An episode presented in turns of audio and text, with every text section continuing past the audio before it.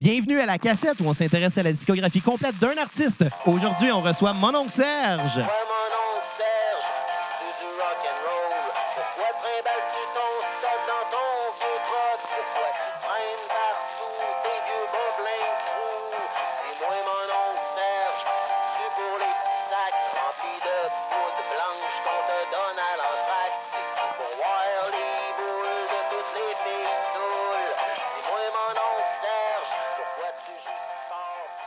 Retour à la cassette pour ce spécial entrevue avec le seul et unique mon oncle Serge.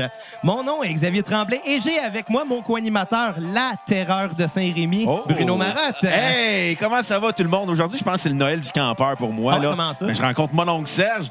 Euh, sept ans après qu'il m'ait insulté euh, sur scène. C'est un honneur. Ah bon? Comment se fait que je t'ai insulté sur Euh, scène? J'avais monté sur scène pendant pas pire. Puis comme j'ai une shape de gros, j'ai des tâtons d'homme.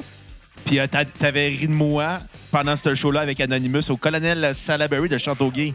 J'ai fait ça, moi. Ouais, j'ai Ah, j'ai ben, été honoré. Vraiment, là, je me sentais privilégié. Des fois, je fais monter les spectateurs sur scène, euh, mais euh, en fait, je les choisis, par exemple, pour... euh, tu sais, j'ai- j'ai... Comment dire? Je les sélectionne. Par exemple, dans, dans l'âge de bière avec Anonymous, tu sais, je faisais... euh, Ouais. Je promenais une bière au-dessus de la foule, puis celui qui appognait, il pouvait monter sur scène, mais il y avait toujours des soulons qui montaient sur la scène Ben sans avoir euh, pris la bière, puis j'avais tendance à les, les virer de bord euh, de façon assez cavalière. D'ailleurs, ça a déjà été moi le moron de la pêche au moron. Ah ouais, d'accord. Ouais. Mais si, mais le, le seul qui était lé- légitime, légitimé à, à monter sur scène, c'était vraiment celui qui avait la bière. Alors toi, t'as as dû être le. Ben, en fait, moi, j'étais assez content parce que cette fois-là, c'était la journée de ma fête de 20 ans. On s'était allé à Saint-Hyacinthe pour l'occasion, pour aller voir le spectacle avec ma gang de chums. Puis j'ai eu la bière le jour de ma fête que j'ai bu avec toi sur scène. J'étais bien fier de. C'était un beau cadeau de fête. Bon, formidable. Mais ah oui, voilà. Je... Oui, oui, mais t'allais dire. euh, Non, non, j'allais. Je je sais pas qu'est-ce que j'allais. Je, je j'allais roter. Ben merci d'être euh, d'être au podcast. beaucoup. On est euh, assez content de te recevoir en fait. Euh, je peux dire que le, tes disques ont été le son de notre adolescence puis de notre vingtaine à nous deux là, donc on, c'est un honneur aujourd'hui. Même de l'enfance, euh, ben, les vidéoclips surtout, euh, parce que quand je voyais les vidéoclips à Musique Plus quand j'étais jeune, je me cachais pour pas me faire pogner parce que c'était tellement outrageux. Je pense à Saskatchewan, Marijuana. Ouais, peut-être. euh, Ça, ça- c'est quand même un peu choquant pour moi de, de, de, de- commencer à rencontrer des gens qui disent qu'ils m'ont vu euh, pendant qu'ils étaient enfants. Le temps passe. Hein? Je, vais avoir, je vais avoir 50 ans l'année prochaine. puis je pensais pas à ça, mais j'ai fait une entrevue à Radio-Canada à Québec l'autre fois. Puis euh, l'animateur il a commencé comme ça. Et moi, donc, Serge, tu vas avoir 50 ans l'année prochaine. Je- Là, je dis, Hey, c'est vrai, ça. moi, je me dis, j'ai 48, il me reste deux ans. Mais finalement, c'est juste l'année prochaine. Ouais, ouais, exactement. Parce que Je- moi, je vais avoir 30 ans, puis je me dis, il faut que j'arrête de dire que j'ai 29. Là. Ah, c'est ça. Ben, ça. En tout cas, ça, ça va pas en s'améliorant, l'âge en général. non, mais t'es- pour ton âge, tu es vraiment en forme. Là. On s'entend, tu as l'air beaucoup plus jeune. Tu n'as pas l'air d'avoir Ouais, en 50 tout cas, ans. je- ouais, en tout cas. La- la- bon, je sais pas quoi répondre à ça. Non, bon, il y a- il y, a des gens, il y a des gens qui ont, euh, comment dire, euh, je, je sais pas comment dire ça. Je sais pas si j'ai vraiment pas l'air d'avoir 50 ans. Pour quelqu'un qui a 20 ans aujourd'hui ou qui a 15 ans aujourd'hui, moi, je dois être un bonhomme. tu sais. Moi, je, je- les premières fois que je faisais des shows puis que je voyais des, euh, des, des- des jeunes qui me vous voyaient, je disais, voyons, est-ce- qu'est-ce qui se passe? tu sais? Puis, euh, tu sais, évidemment, tu commences à faire des shows, tu as, 22, 23, 24 ans, tout le monde te tutoie. Puis à un moment donné, un jour, quelqu'un, tu, tu, tu vois, je sais pas moi, euh, une fille, tu sais, je sais pas, t'as ah, tu sais, elle est belle, tu vois, puis là, elle vient te voir, puis elle te vous voit, tu sais, puis euh, c'est, euh, là, t'es, ah, OK, euh, bon, tu sais, ça fait, fait que, ben, tu te fais vous voyez, tu sais. Il doit y bon. avoir deux types un peu de personnes qui t'approchent. Ces gens-là qui te vous voient, puis là, à l'opposé, carrément, les gens qui ont écouté ta musique longtemps, puis que là, ils rentrent dans le game un peu de monon, puis ils sont peut-être un peu trop envahissants, j'imagine. Ouais, souvent, ils sont sous aussi. Ouais. Alors, euh, souvent, mais c'est vrai. Euh, je joue beaucoup dans des bars, puis euh, souvent, à la fin des soirées, des gens viennent me voir. Aussi, je suis très disponible pour le public en général. Souvent, c'est moi-même qui vends mes, euh, mes CD, mes T-shirts. euh, donc, je suis là, je suis très disponible. Les gens viennent me voir, puis j'aime ça. Mais à la fin des soirées, il y a souvent du monde chaud qui sont là, puis ils veulent me parler. Puis des fois, ils veulent, ils aimeraient ça m'avoir pour eux autres tout seuls pour toute la soirée. Fait qu'il y en a tout le temps qui écoutent. C'est c'est très fréquent que je suis à, à- à mon kiosque de vente euh, de CD, de T-shirt, puis je passe un client, un autre. Puis à un il y en a un qui vient, il jase, puis euh, je vois, il y a une file derrière lui, puis je suis obligé de lui dire Attends une minute, euh, faut, que, faut que je m'occupe des autres un peu, euh, peut-être à tantôt. Puis il reste à côté. Puis il attend que les autres aient passé. Puis là, quand tout le monde a passé, là, il revient, il me parle. Puis là, à chaque fois qu'il y en a un qui, qui arrive, puis il est là, puis à un moment donné, euh, ça devient un peu délicat, tu sais, de dire Bon, là, faut que je plie mes affaires, faut que je m'en aille. Tu peux pas que- la nuit là non plus. Là. Comment? Euh, Tu peux pas passer la nuit là non plus. Là. Ben, c'est ça, tu sais. Des fois, c'est c'est la limite entre. Tu sais, sentir- c'est le fun de sentir que les gens s'intéressent à ce que tu fais. Tu sais, moi, je fais ça. euh, tu sais, je- je- moi, je fais de la musique comme vous faites le podcast ici. tu sais, dans le, sous- vous êtes dans, dans, dans le, j'allais dire dans le sous-sol. On est dans un. On n'est pas. Dans le semi-sous-sol. Ouais, ouais, voilà, on est un Dans petit peu... voilà, c'est ça. Ben, en fait, euh, vous faites ça, euh, comment dire, entre vous, dans, dans une petite pièce, dans ma la maison, c'est relativement privé. Puis moi, j'ai commencé comme ça. Moi, j'avais un quatre pistes, j'enregistrais mes chansons tout seul chez moi, euh, tu sais, avec, euh, bon, j'avais aucun, euh, aucun auditoire, tu sais. Puis, euh, tout le monde fait ça, quoi. Puis à un moment donné, tu, tu lâches ça dans la nature, puis t'espères que ben, il y a quelqu'un quelque part qui va aimer ça, puis finalement, il y en a qui aiment ça, puis ils viennent te voir, puis tu fais partie de leur vie, puis c'est c'est vraiment le fun, tu sais, de voir moi des gens qui viennent me voir, ils me disent, hey, mon oncle, moi, je t'écoute euh, dans mon truck, euh, tu sais, je fais de la livraison XYZ, puis il y a un, autre qui me dit, ah, je- on t'écoute tous les jours quand on fait ci, puis ça, puis gna puis, euh, tu sais, ça fait plaisir, parce que moi, je, je, je fais mes chansons sans trop savoir qui ça va intéresser. Puis, bon, je vois bien que ça doit intéresser du monde parce que je, vis de ça depuis, euh, depuis 20 ans, euh, mais euh, même plus que ça. Mais, euh, mais quand même, tu sais, c'est ça, c'est le fun d'avoir le contact, euh, tu sais, de voir à qui ça intéresse, puis Ouais. de voir, tu sais, que c'est, c'est- En fait, c'est très gratifiant, tu sais, c'est- ça fait vraiment Surtout plaisir. qu'en plus, tu travailles fort puis tu es assez prolifique. Là. Tu sors en moyenne un disque aux deux ans à peu près. À peu près, ouais. C'est ça, tu travailles. Tu enregistres encore ça toi-même? Ou... Non, j'enregistre pas moi-même. Je fais des maquettes tout seul chez moi à la maison, mais quand vient le temps de faire le produit fini, je vais euh, généralement en studio. Je dis généralement parce que des fois, j'en fais à la maison. En fait, quand c'est des tunes euh, un peu plus simples, du genre guitare, voix, euh, ou juste guitare, voix, contrebasse, des fois, ça, je le fais à la maison. Est-ce que les albums, il y a des albums complets tu as fait à la maison, comme les albums acoustiques? Oui. Il y a le, mon tout premier album, Mon oncle Serge, en 97, je l'ai fait à la maison, puis je l'ai même fait sans me rendre compte que j'étais en train de faire un album. C'est-à-dire que euh, moi, j'ai en 97, j'ai commencé à faire des chroniques d'actualité chantées à CIBL, qui était la, la radio euh, communautaire de l'Est de Montréal, qui l'est toujours d'ailleurs. Et euh, euh, puis donc, j'étais invité euh, tous les jeudis matins à l'émission du matin, là, qui était animée par mon ami André Major, qui n'était pas mon ami à l'époque, il est devenu... André Major qui faisait le rôle Oui. de, de Colonel Sanders Exactement, exactement, c'est ça, c'est resté mon ami là, depuis tout ce temps-là. Et André, donc, était l'animateur du matin. J'étais allé à son émission comme invité là, pour parler d'un spectacle que je présentais. Puis après l'entrevue, il m'a dit à micro fermé, il dit, écoute, moi, je cherche des collaborateurs pour l'émission. Si ça te tente de... euh, comment dire, de, collaborer à mon émission. Moi, je t'offre une place. J'ai dit OK. Qu'est-ce que tu veux que je fasse? Il dit Fais qu'est-ce que tu veux? Propose-moi euh, un, sujet. euh, je OK, je vais y penser. Puis moi, ce que je voulais faire dans la vie, c'était pas de la radio, c'était pas des chroniques, c'était pas bon. Moi, je voulais faire de la musique. Puis en y pensant, j'ai dit, ben là, je pourrais peut-être faire une espèce de chronique euh, chantée, finalement. Fait que c'est là que cette idée de chanson sur des thèmes d'actualité m'est venue. Et, euh, et donc, ce que je faisais, c'est que j'enregistrais chez moi, à la maison, avec j'avais un petit 8 pistes numériques euh, post-texte. J'enregistrais chez moi avec euh, les, instruments que j'avais sous la main, là, des, des chansons sur des thèmes d'a- d'actualité. Et, euh, et puis, quelques, quelques mois après avoir commencé ça, à un moment donné, j'ai fait une chanson sur Jacques Villeneuve. Ouais. Et, euh, puis Finalement, euh, la, ta prédiction s'est réalisée. Jacques Villeneuve a fait un album. Oui, Est-ce que oui, c'était oui, meilleur que Céline hein. Dion, finalement? Écoute, j'ai pas. euh, je dis toujours que je l'ai pas entendu. Je pense que je l'ai écouté, Jacques Villeneuve, mais j'oublie tout le temps que je l'ai écouté parce que Je c'est. pense que Jacques Villeneuve il a oublié sa carrière de chanteur aussi. Ouais, c'est ça. Non, j'ai dit dans la chanson que si Jacques Villeneuve faisait des chansons, ça serait sûrement moins pire que Céline Dion.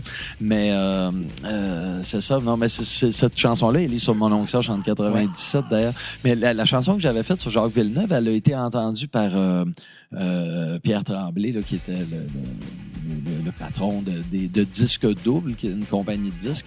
Et euh, puis il m'a appelé, puis il a dit Ah, Moi, j'aimerais ça sortir la tune sur Jacques Villeneuve là, pendant que c'est chaud dans l'actualité, Ouais, ouais. puis tout ça. Je suis allé le voir à son bureau le, le- le lendemain, puis on a fait un tri. J'y ai dit Ben écoute, j'ai pas que cette chanson-là, j'ai un, un lot de chansons. J'avais, je pense, 17 tunes d'actualité. On était comme en novembre euh, As-tu Une 97. par semaine, tout le temps? Ou... C'était une par semaine pendant des périodes limitées. Tu vois, j'ai commencé à peu près, euh, je dirais, euh, je sais pas, fin mai à peu près, euh, à faire des tournes de façon régulière. Et euh, j'en ai fait jusqu'à la mi-juillet à peu près, de la première année. Puis j'ai recommencé à la mi-août, puis je l'ai fait là jusqu'à à peu près à la mi-novembre. C'est euh, job? oui, c'est beaucoup de job. Quand j'ai commencé à faire ça, en fait, j'écrivais 4-5 tunes par année dans ce temps-là. Puis euh, je... je- j'attendais que l'inspiration vienne. que- Puis là, euh, quand, quand je, je me suis donné ça comme commande, je me suis dit, mais c'est casse-gueule, je ne serais pas capable de... Et euh, puis finalement, ben ça a été, oui, c'était casse-gueule, mais j'arrivais à le faire comme il faut. Puis Quand, quand j'ai pris ma première pause, après, euh, je pense que j'avais fait sept tournes là, de sept semaines consécutives, là, je me suis dit, OK, là, en sept semaines, j'ai produit autant de chansons que j'en fais d'habitude pendant... euh, D'habitude, je prends un an et demi pour faire ça.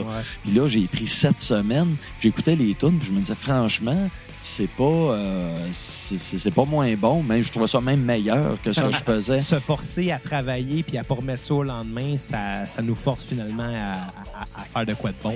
C'est ça. Puis moi, j'étais un peu terrorisé à l'idée de présenter quelque chose de pas bon. Ouais. Puis euh, c'était vraiment. euh, ça, moi, je dis, faut pas que je me casse la gueule. Faut pas. Tu sais, c'est super désagréable comme impression.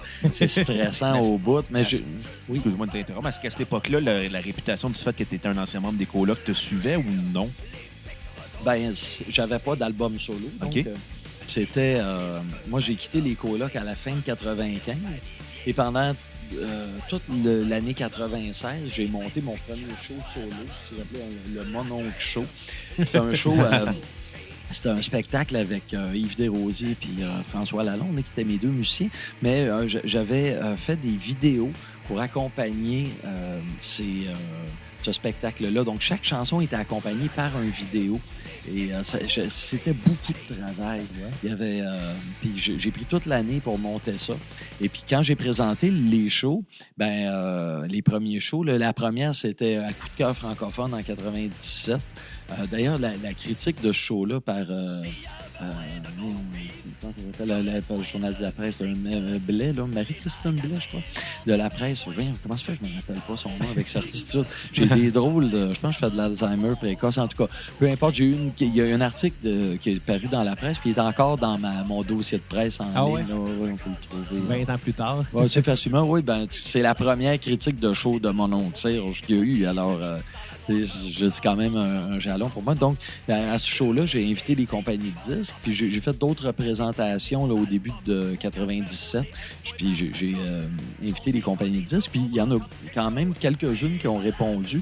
Puis ça, probablement qui ont répondu parce que j'étais un ancien membre des colocs. J'avais un peu un- des, des- comment dire, des entrées dans le milieu, ou en fait, j'avais des connaissances dans le milieu. J'étais j'étais- pas complètement novice. Puis ça m'a énormément aidé, les colocs, pour ça, Ben, dans le entre autres. c'est l'expérience surtout aussi, là, parce que euh, quelqu'un qui monte sur une scène une première fois, c'est sûr que la gêne embarque. euh, la, la, Ouais, j'imagine- pas là, mais même- toi, tu as eu le temps de te roder. là, Ouais, mais euh, ce qui m'a permis de me roder, c'est pas tant les colocs que euh, les, euh, les autres groupes que je faisais à côté. Je faisais, euh, parallèlement aux colocs, j'avais un autre groupe qui s'appelait Les Quarts de Rouge. OK. Et euh, c'était une chanson avec... euh, ah, c'est une chanson, excuse-moi. Euh, C'était une, euh, c'était un groupe que je faisais avec euh, Yves Desrosiers et Pat Napoli, Pat, qui était aussi dans les colocs. Ouais. Et on reprenait des vieilles chansons françaises, puis des, euh, des tunes, euh, même des tunes québécoises là, de, de western un peu obscures. là, puis on faisait tout ça, on s'accompagnait avec un beatbox puis tout ça. En fait, le, le, le projet de base, c'était euh, c'était Pat et Yves qui avaient monté ça ensemble. Moi, je me suis greffé au projet, puis j'y ai vraiment pris part. Puis, euh, c'est, puis pendant les spectacles, donc les trois, on chantait. On chantait essentiellement des reprises, mais on séparait euh, les... euh, comment dire, on- le, le- le spectacle était séparé à peu près un tiers, un tiers, un tiers, là, au niveau de la, de la- comment dire, de la- de la personne qui, qui- qui occupait le poste de chanteur principal. Ouais, On avait des chœurs. C'était très, très franchouillard. Là. On buvait les, un quart de rouge. Là, ça, ça fait allusion à un quart de litre de vin rouge, là, comme euh, t'es allé en France. là. tu dois savoir quelque chose. Ouais. Peut-être pour les auditeurs. Mais tu sais, on commençait le show, on avait une petite tourne de présentation, on avait tout un rituel où on débouchait une bouteille de vin. C'est le show commençait de même, puis on se servait du vin, puis on trinquait pendant tout le show. Puis, euh, Déjà à l'époque, tu avais un côté théâtral, puis tu avais déjà ton côté euh, scénique et personnage. Là. Bon, ouais, ça. Puis on avait, on avait bien, bien du fun. Puis Pat est décédé euh, à la fin de 94, donc les quarts de rouge, on a tourné avec ça peut-être pendant un an et demi, peut-être, quelque chose de même. Puis quelques mois après euh, le décès de Pat, moi puis Yves seulement, on a reparti sous le nom Les Blaireaux. Ben là, on avait plus la... la- Je te parlais qu'on avait un beatbox, tu on avait tout... Quoi, les, les arrangements étaient vraiment... euh, euh, comment dire... euh, grotesque dans les, les quarts de rouge. Puis là, on a fait quelque chose de plus acoustique. C'est vraiment contrebasse, guitare, vraiment très, très simple. Puis, euh, puis on refaisait... Au début, en fait, c'était le, le, le, le patron du bar où on jouait le plus souvent, là, le Barouf, sa rue, euh, sa rue Saint-Denis. Euh, Miloud, le patron, il nous avait... euh, à un moment donné, il nous, a- il nous avait demandé à moi et Yves si on voulait pas rechanter les tunes qu'on faisait dans le de rouge, dans le cadre d'un d'un 5 à 7. On avait dit, bon, OK, tu sais, nous, euh, quand Pat est mort, c'est du bon, quarts de rouge, c'est fini. Puis finalement, moi et Yves, on a juste fait les tunes des quarts de rouge, juste moi et lui ensemble. Puis les, on faisait pas les tunes de Pat, on faisait les siennes puis les miennes. J'ai l'impression que c'est du bac. Non, ça pourrait être le fun de,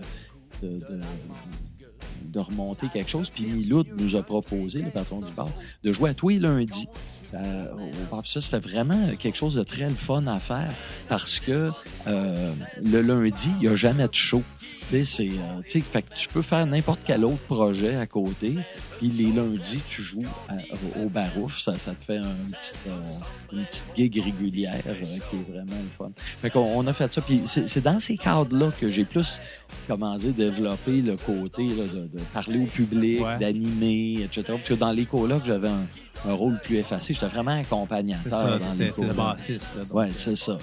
Euh, mais là, dans les, dans ces, ces, euh, avec ces projets-là, là, qui étaient des projets, là, on parle de des quarts de rouge 93-94, des blaireaux euh, 95-96, euh, un peu 97 peut-être. Je me rappelle pas quand on a arrêté.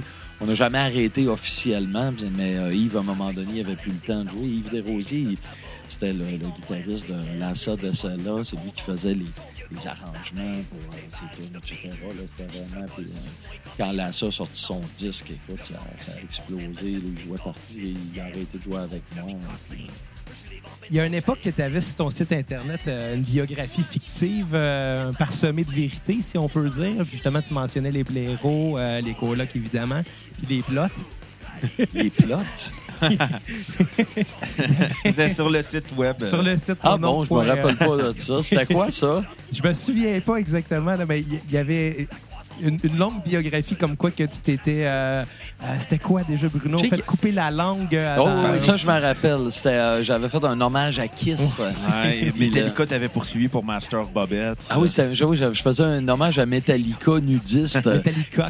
Metallica. ouais, c'est, euh, c'était vraiment. euh, mais oui, c'est ça, les plots, c'est ça, ça me dit. peut-être- Ça, ça me dit. T'as Non, comme, mais je me rappelle une blague même. là, dans, dans le texte. Là, Ouais, mais, ah, euh, peut-être que j'ai, j'ai- à un moment donné, j'ai mis une liste de groupes euh, auxquels j'avais participé, puis j'ai mis ça dedans. Parce que je me rappelle la plupart des, des gags, là, parce que le, le- cette bio-là, je, je- de temps en temps, je- j'allais la voir, puis là, je dis, oh, je suis tanné de ces jokes-là, puis je, changeais mon passé. là. Mais elle- elle est plus sur, euh, sur ton site, mais elle se retrouve encore non. sur les archives, les archives web. Euh, quelqu'un qui sait chercher un peu peut facilement le trouver. Ah oui, il n'y a, jamais euh, moyen. Hein? Tu sais, quand tu fais une bêtise euh, aujourd'hui, là, c'est euh, sur le web, c'est, c'est, Ça, ça se trouve facilement avec Web Archive. c'est marqué à jamais. Mais, mais d'ailleurs, après avoir publié euh, beaucoup, beaucoup de chansons avec des sujets euh, quand même euh, trash, euh, mettons, 20 ans plus tard, ça t'arrive-tu de te dire, ouais, celle-là, j'aurais peut-être pas dû l'écrire ou.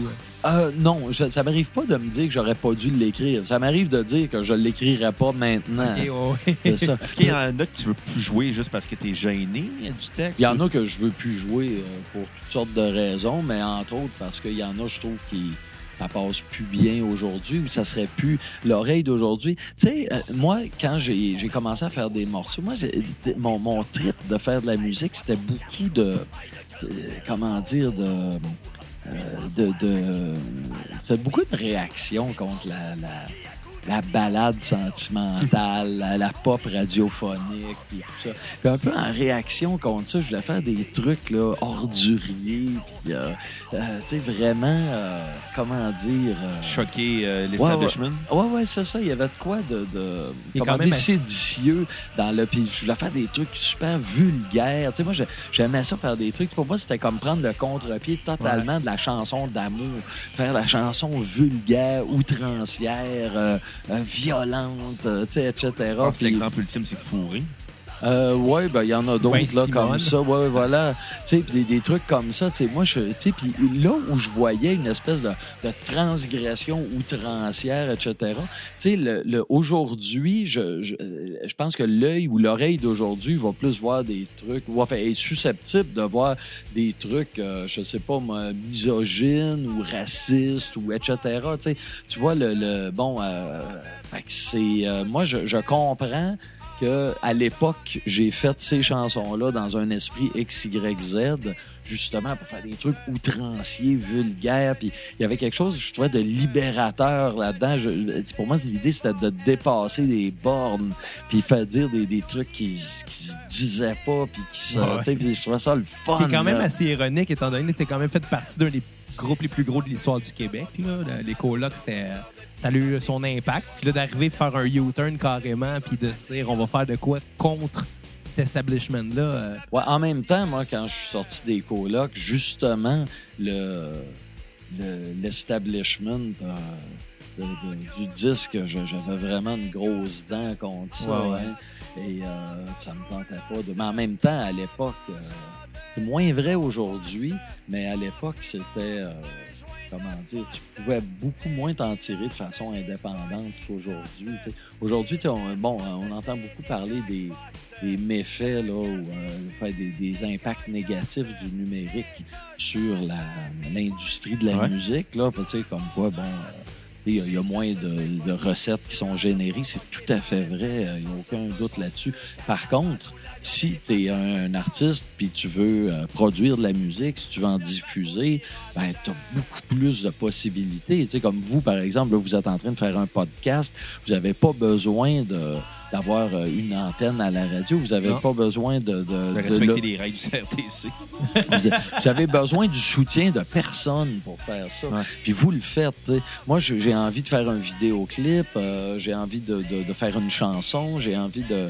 Tu sais, dans la mesure où j'ai les moyens de production pour les faire, je les fais. Puis, euh, tu sais, à l'époque, les moyens de production étaient beaucoup plus coûteux qu'ils le sont euh, aujourd'hui. Même quand j'ai commencé, quand j'ai fait mes chansons sur des, des thèmes d'actualité, je faisais ça avec mon 8 pistes digital chez moi. Puis, euh, ça commençait là, à être Ouais. plus accessible.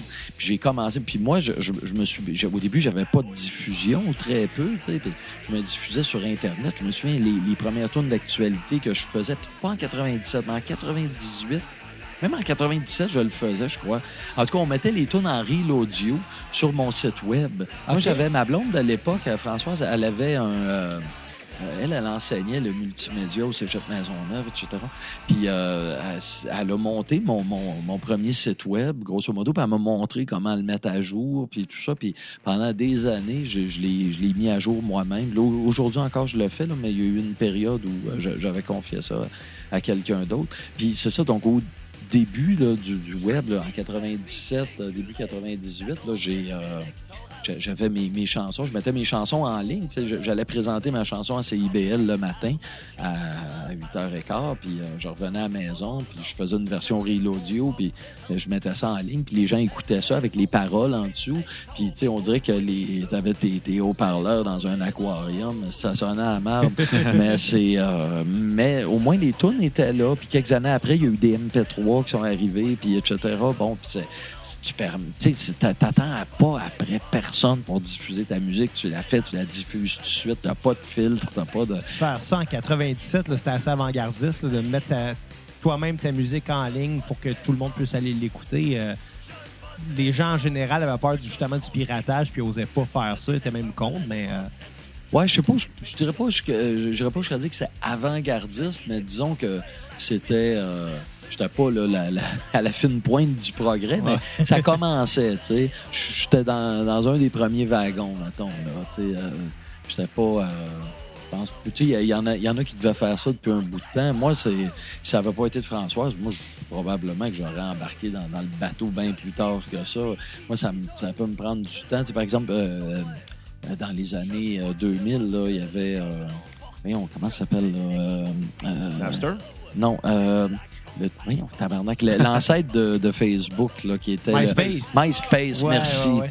Ah, si, j'ai pas de mémoire, c'est épouvantable. Euh, le- mais MySpace, c'est MySpace. J'étais allé en France, hein, puis j'ai un de mes amis qui m'a dit T'as pas de compte MySpace ah, non, je voulais savoir de ça. Puis, euh, Qu'est-ce que ça donne Puis là, là, puis finalement, mon ami, il m'a monté un. Un, euh, un- un truc MySpace, un compte MySpace, mon oncle Serge, puis lui, il s'est mis comme administrateur avec moi, puis, à un moment donné, je me suis rendu compte, j'ai dit, Chris, ça- il se passe beaucoup de choses là, ici, tu sais.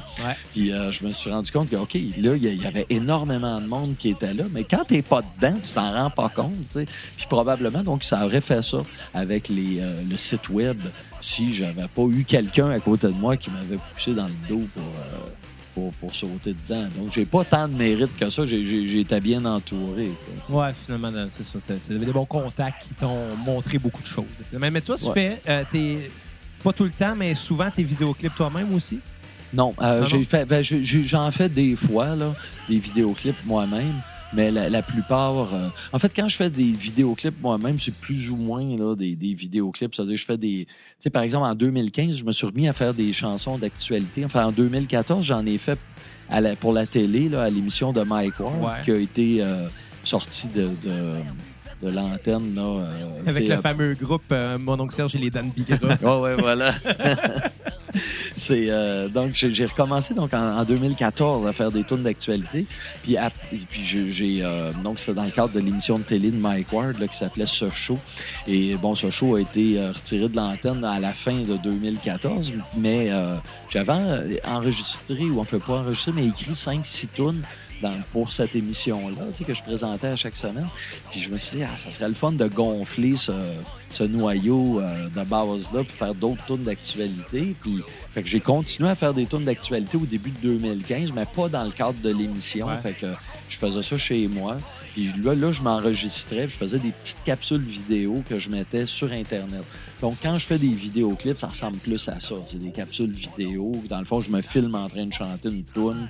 Ou tu sais, puis des fois, je me fais des décors en carton, puis je me mets des déguisements de mongol. Puis, euh, tu sais, c'est... Il faisait pas aussi en green screen euh, les premiers vidéoclips euh, de Mon Serge en 2000. euh? Oui, ça, mais c'est pas moi vraiment qui les ai fait. Euh, en fait, tu vois, le, le clip de Marijuana, qui Ouais. était le... En fait, le clip de Marijuana, c'est parce que je, je suis arrivé au début de l'hiver euh, euh, en 2000... euh, en 2000, tu sais, en 2000 pile. euh, était... euh, non, en 2001, au début de l'hiver 2001. J'avais rien, j'avais pas de show pendant l'hiver. Puis Françoise, avec qui j'étais encore, elle m'a dit, euh, ben écoute, euh, moi je montre euh, à mes étudiants... ce logiciel-là euh, qui s'appelait Director. J'ai dit, tu peux faire des petits trucs d'animation. Puis elle m'a donné juste un, une espèce de tutoriel, un livre où il expliquait comment faire. J'ai commencé à bretter là-dedans. Puis finalement, au bout de, quelques heures, j'ai dit, ah, je peux faire un vidéoclip avec ça. Fait que j'ai commencé à... Dans le fond, j'ai appris le logiciel en faisant le vidéoclip de Marijuana. Puis euh, ça, vidéoclip qui est assez comique. Là. Ouais, ça m'a demandé beaucoup d'ouvrages. Au début, je pensais faire un clip d'animation du début à la fin. Puis euh, au bout de. Tu sais, j'avançais. Je- Quand j'avançais de deux secondes dans une journée, là, c'était gros. Là. Souvent, je- parce qu'il fallait tout que je génère le, le- les images. Fait que, tu sais, il y avait plein de petits détails, il y avait Ouais, ouais. plein d'affaires qui se passaient. Fait que chaque question d'affaires qu'il y avait sur l'image, fallait que je le fasse, tu sais. Fallait que je le dessine ou que j'aille sur Internet, ben, tu sais, euh, copier des images, puis après ça, les, les rabouter, puis, euh, tu sais, faire chaque étape de l'animation aussi, puis c'était assez long. Puis donc, vers le moment donné, je me suis dit, ouais, ça serait, ça, ça, ça va être long en sacrament, ça. J'ai dit, je pourrais peut-être, moi, m'intégrer à ces... euh, euh, aux vidéoclips, de temps en temps, on pourrait me voir chanter. Puis je me suis rendu compte en faisant ça que ça avançait bien plus vite quand on me voyait chanter parce que là, l'attention est toute Et pas sur sur... le décor. Et c'est ça. Sur toi Fait directement. que le décor peut être beaucoup plus rudimentaire. Puis moi, je suis juste en avant en train de chanter. Ça, à la fin, euh, par exemple, l'autre clip que j'ai fait après en animation, Saskatchewan, lui, euh, je suis là quasiment tout le temps. Ouais. Puis euh, lui, il m'a pris beaucoup moins de temps que Marijuana parce que euh, justement, euh, j'étais. euh, parce que je l'ai pensé en fonction de, m'intégrer beaucoup aux vidéoclips. Mais c'est ça, mais ces deux clips-là, Marijuana, Saskatchewan, je les ai fait, je les ai réalisés avec de l'aide, là, pour justement, j'avais rien pour filmer sur écran bleu. j'avais, bon, faire du montage vidéo, je savais pas trop comment faire ça. Mais j'ai eu de l'aide, mais je, je les- ces, ces deux-là, je les ai réalisés. J'en ai réalisé quelques autres par la suite, mais d'habitude, je demande à quelqu'un de réaliser mes clips. Évidemment, je, je suis pas, je suis jamais crédité comme co-réalisateur. Je laisse tout le crédit à, au, euh, à la personne que, que, je, de- que je charge de réaliser le clip, mais je suis beaucoup impliqué dans Les la- idées viennent pas mal toutes de toi pour les, les concepts de vidéo? jusqu'à un certain point. là. Tu, sais, tu vois comme Colonel Sanders, là, auquel Ouais. tu as participé. Euh, tu sais, tu vois, c'est euh, dans le fond, moi, j'ai ciblé cette chanson-là. Je suis allé voir Mathieu. Mathieu m'a garoché des idées, puis pour toutes sortes de raisons, moi, il y a des affaires que pas, j'ai regaroché des idées, puis tu sais, on, s'est entendu sur une direction à suivre, puis on est parti avec ça. Fait que, euh, le résultat était très bien euh, au final. euh, oui, oui, puis c'est un clip qui marche super bien sur Internet, etc. Puis tu vois, le clip précédent, Casserole, là, c'est moi qui j'ai vraiment scénarisé le truc. OK. Tu sais, c'était de A à, Z. Là, là c'est vraiment moi qui est arrivé avec l'idée. Puis David, qui est le réalisateur, lui, dans le fond, il a, il a- il a- c'est- il a pris tout en charge, les aspects techniques. Il a, il a rajouté sa patte aussi. Il y a des affaires que j'avais... moi, la tourne était vraiment découpée, là, seconde par seconde. sais, Puis à tel moment, il va avoir ça. Puis lui, il a un peu dérogé à ce que j'avais prévu, mais, euh, mais c'était quand même moi qui, qui avait dressé le tableau euh, général. Quoi. Justement, euh, Casserole, qui est la première chanson sur ton nouvel album, Réchauffé, euh, qui est dans le fond un album sensiblement de reprise de tes euh, chansons passées. Ouais. Euh, tu avais déjà fait cet exercice-là avec l'Académie du Massacre, euh, avec Anonymous, en fait, de reprendre un peu tes vieilles chansons. Est-ce que toi, tu as senti que là, tu allais reprendre à partir de l'Académie du Massacre en montant? Pour les Ah non, non, puis il y a- il y, a des tunes qui datent d'avant l'Académie du Massacre, justement Casserole, Casserole. ouais, qui était avec les colocs. Ouais, puis tout le monde, Tout en monde. fait. euh, puis euh, les pics aussi qui existaient Ouais. déjà. Euh, L'épique qui est sur 13 tunes 13 trash. tunes trash, ouais. ouais. Euh, je pense que c'est les trois seuls qui sont antérieurs à l'Académie du Massacre. Euh, non, moi, en fait, l'idée de faire l'album réchauffé, c'était vraiment de laisser une trace de, de des versions que je fais en show ces temps-ci avec mon groupe. Ouais. Euh, puis j'ai repris, moi, quand, quand j'ai monté en fait le show de l'album précédent, Révolution conservatrice, tu sais, j'ai- évidemment, on a monté les chansons de l'album Révolution conservatrice, mais je voulais aller piger dans mon répertoire antérieur pour, euh, pour prendre des, des- des morceaux acoustiques puis en faire des versions rock euh, qui marcheraient bien là dans puis je voulais pas en fait prendre seulement des tunes qui étaient avec une instrumentation rock sur l'enregistrement d'origine. Je voulais vraiment prendre des tunes acoustiques comme Je ne voterai pas, Ouais. Paris Copon, des affaires de même, là, puis en faire des euh, en faire des versions rock, tu sais, sur scène. Puis j'aimais vraiment ça, tu sais, puis Requiem pour la marde aussi, puis il y- avait des, des, arrangements assez différents qu'on faisait sur scène. Puis je me disais, Chris, je les aime, ces, ces versions-là. Ça serait le fun de les enregistrer. Je me disais, je préfère un album live. Puis là, j'ai commencé à penser à ça. Puis de fil en aiguille, je me suis dit, ben, tant qu'à faire un album live, j'aimerais aussi bien rentrer en studio puis enregistrer les tunes. Mais, mais dans, dans le show qu'on faisait, il y avait peut-être six ou sept morceaux que j'aurais enregistrés. C'était mince un peu comme menu. Là. Alors, j'ai dit, ben, je vais, réan- je vais euh, réarranger euh, d'autres vieilles chansons. Fait que tu vois, les pics, euh, tout le monde, euh, qui s'appelle le Pape aussi maintenant, là, sur le, le, le casserole, puis quelques autres, là, qui, eux autres, ils étaient pas, euh, on les faisait pas en spectacle sur la tournée de Révolution conservatrice.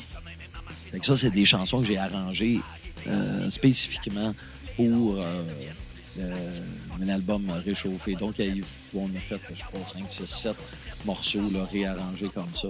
Puis, euh, on T'as a fait pris aussi les les paroles beaucoup, euh, surtout casserole, là, c'est oui, oui, casserole, j'ai viré ça à l'envers complètement. En fait, à un moment donné, j'ai pensé, j'ai dit, bon, dans mon répertoire, que c'est qui pourrait être surprenant pour les gens? Est-ce que tu jouais les tunes avant de- Oui. des, des colocs en show? euh? Non. Non, jamais. Non, j'ai jamais joué. euh, je chante comme une casserole. Je l'ai faite au tout, tout, tout début de ma carrière, là, dans les, les premiers shows que je faisais avant mon oncle Serge chante 97 ou peut-être un petit peu après. Mais dès que euh, j'ai commencé à rouler un peu, euh, j'ai laissé tomber ces morceaux-là. Puis quand je suis venu pour réintégrer euh, Je chante comme une casserole, j'écoutais la tune puis la, je trouvais que les paroles se prêtaient pas bien à un accompagnement punk rock. Je trouvais que. comment dire? Je dirais bien ça? La- la- je trouvais que le thème de Je chante comme une casserole, ça marchait bien avec du punk rock.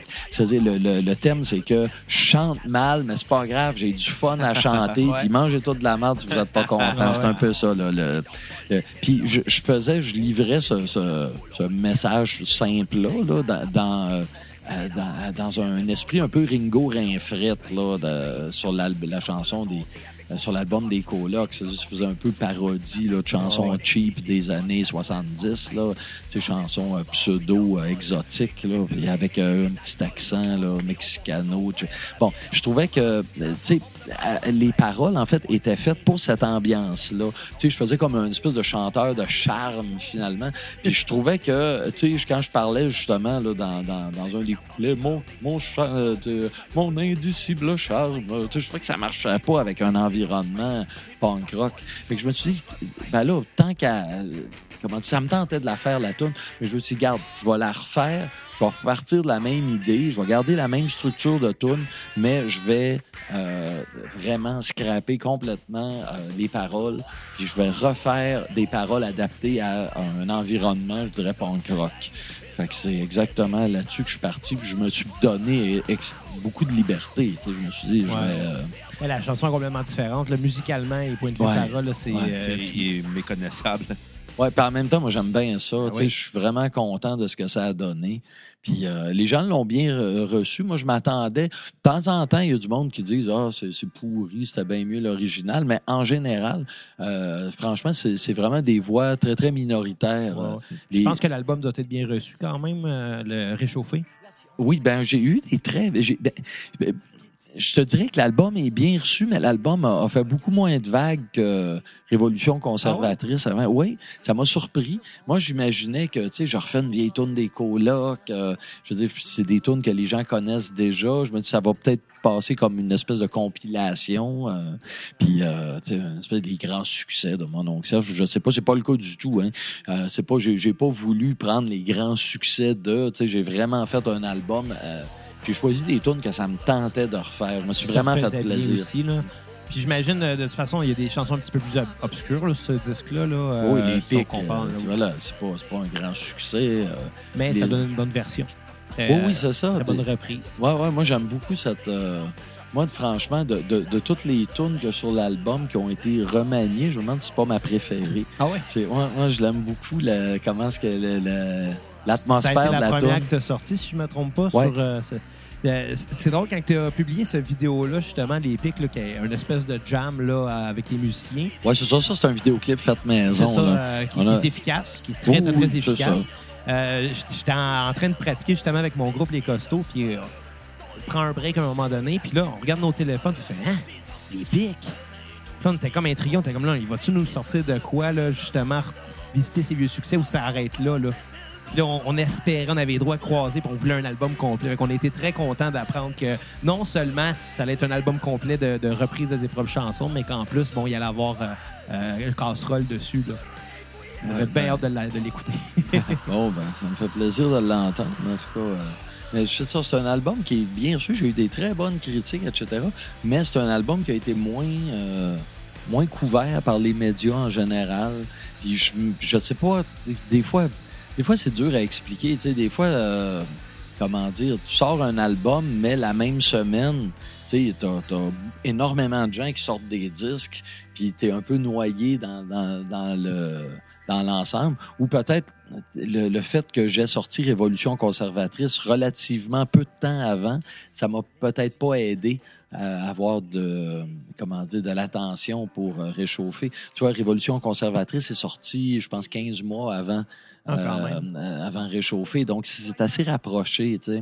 Et euh, je me dis, bon, peut-être les gens, des, je sais pas, les chroniqueurs ou je ne sais quoi, là, dans les, les, les, les- les revues, ou enfin, les, euh, les- le voir, ou whatever, les, les médias.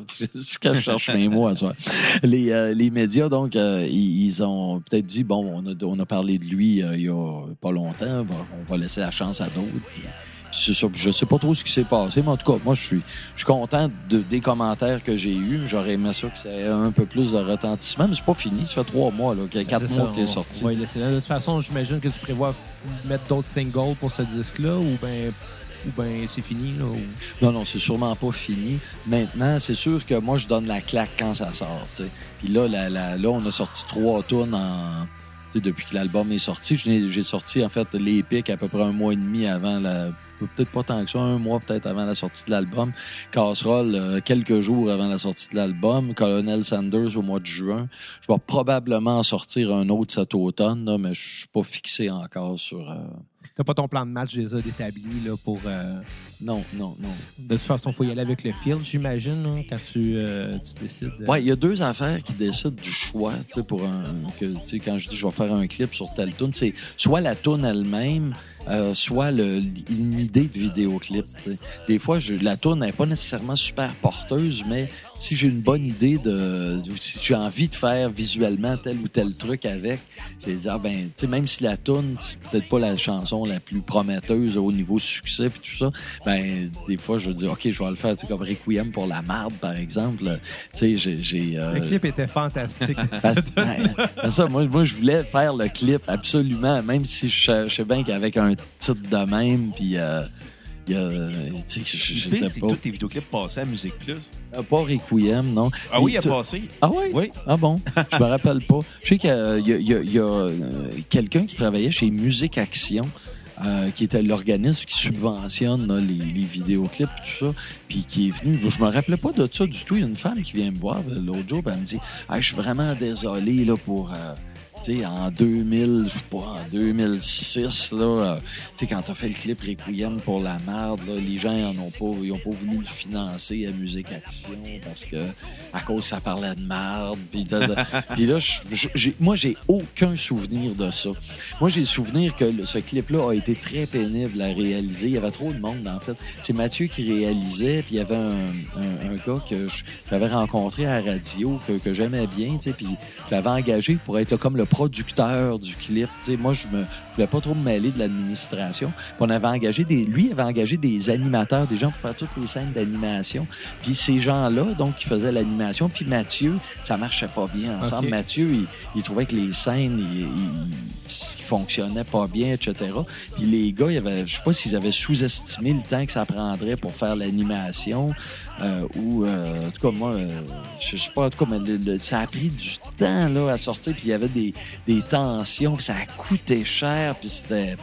C'était une espèce de fiasco, tu sais, ça, ça- Je me souviens que justement, euh, le, le jour du tournage de Colonel Sanders, euh, Mathieu en avait parlé de ce vidéoclip-là, Ouais. comme quoi qu'il avait trouvé ça horrible comme, euh, comme expérience. Moi, je disais, oui, mais ça donne un bon résultat. Il est très bon, le vidéoclip. Il, il avait l'air fier quand même. Là, Ah, Mathieu, il était bien content quand tu lui as dit ça. Ah ouais?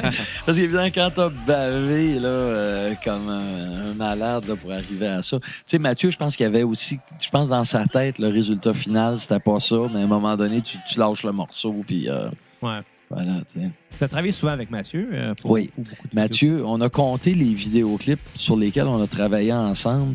Puis je pense qu'on est. ah, Je me rappelle pas du nom, mais au moins 10 en tout cas. vidéos, Quand même.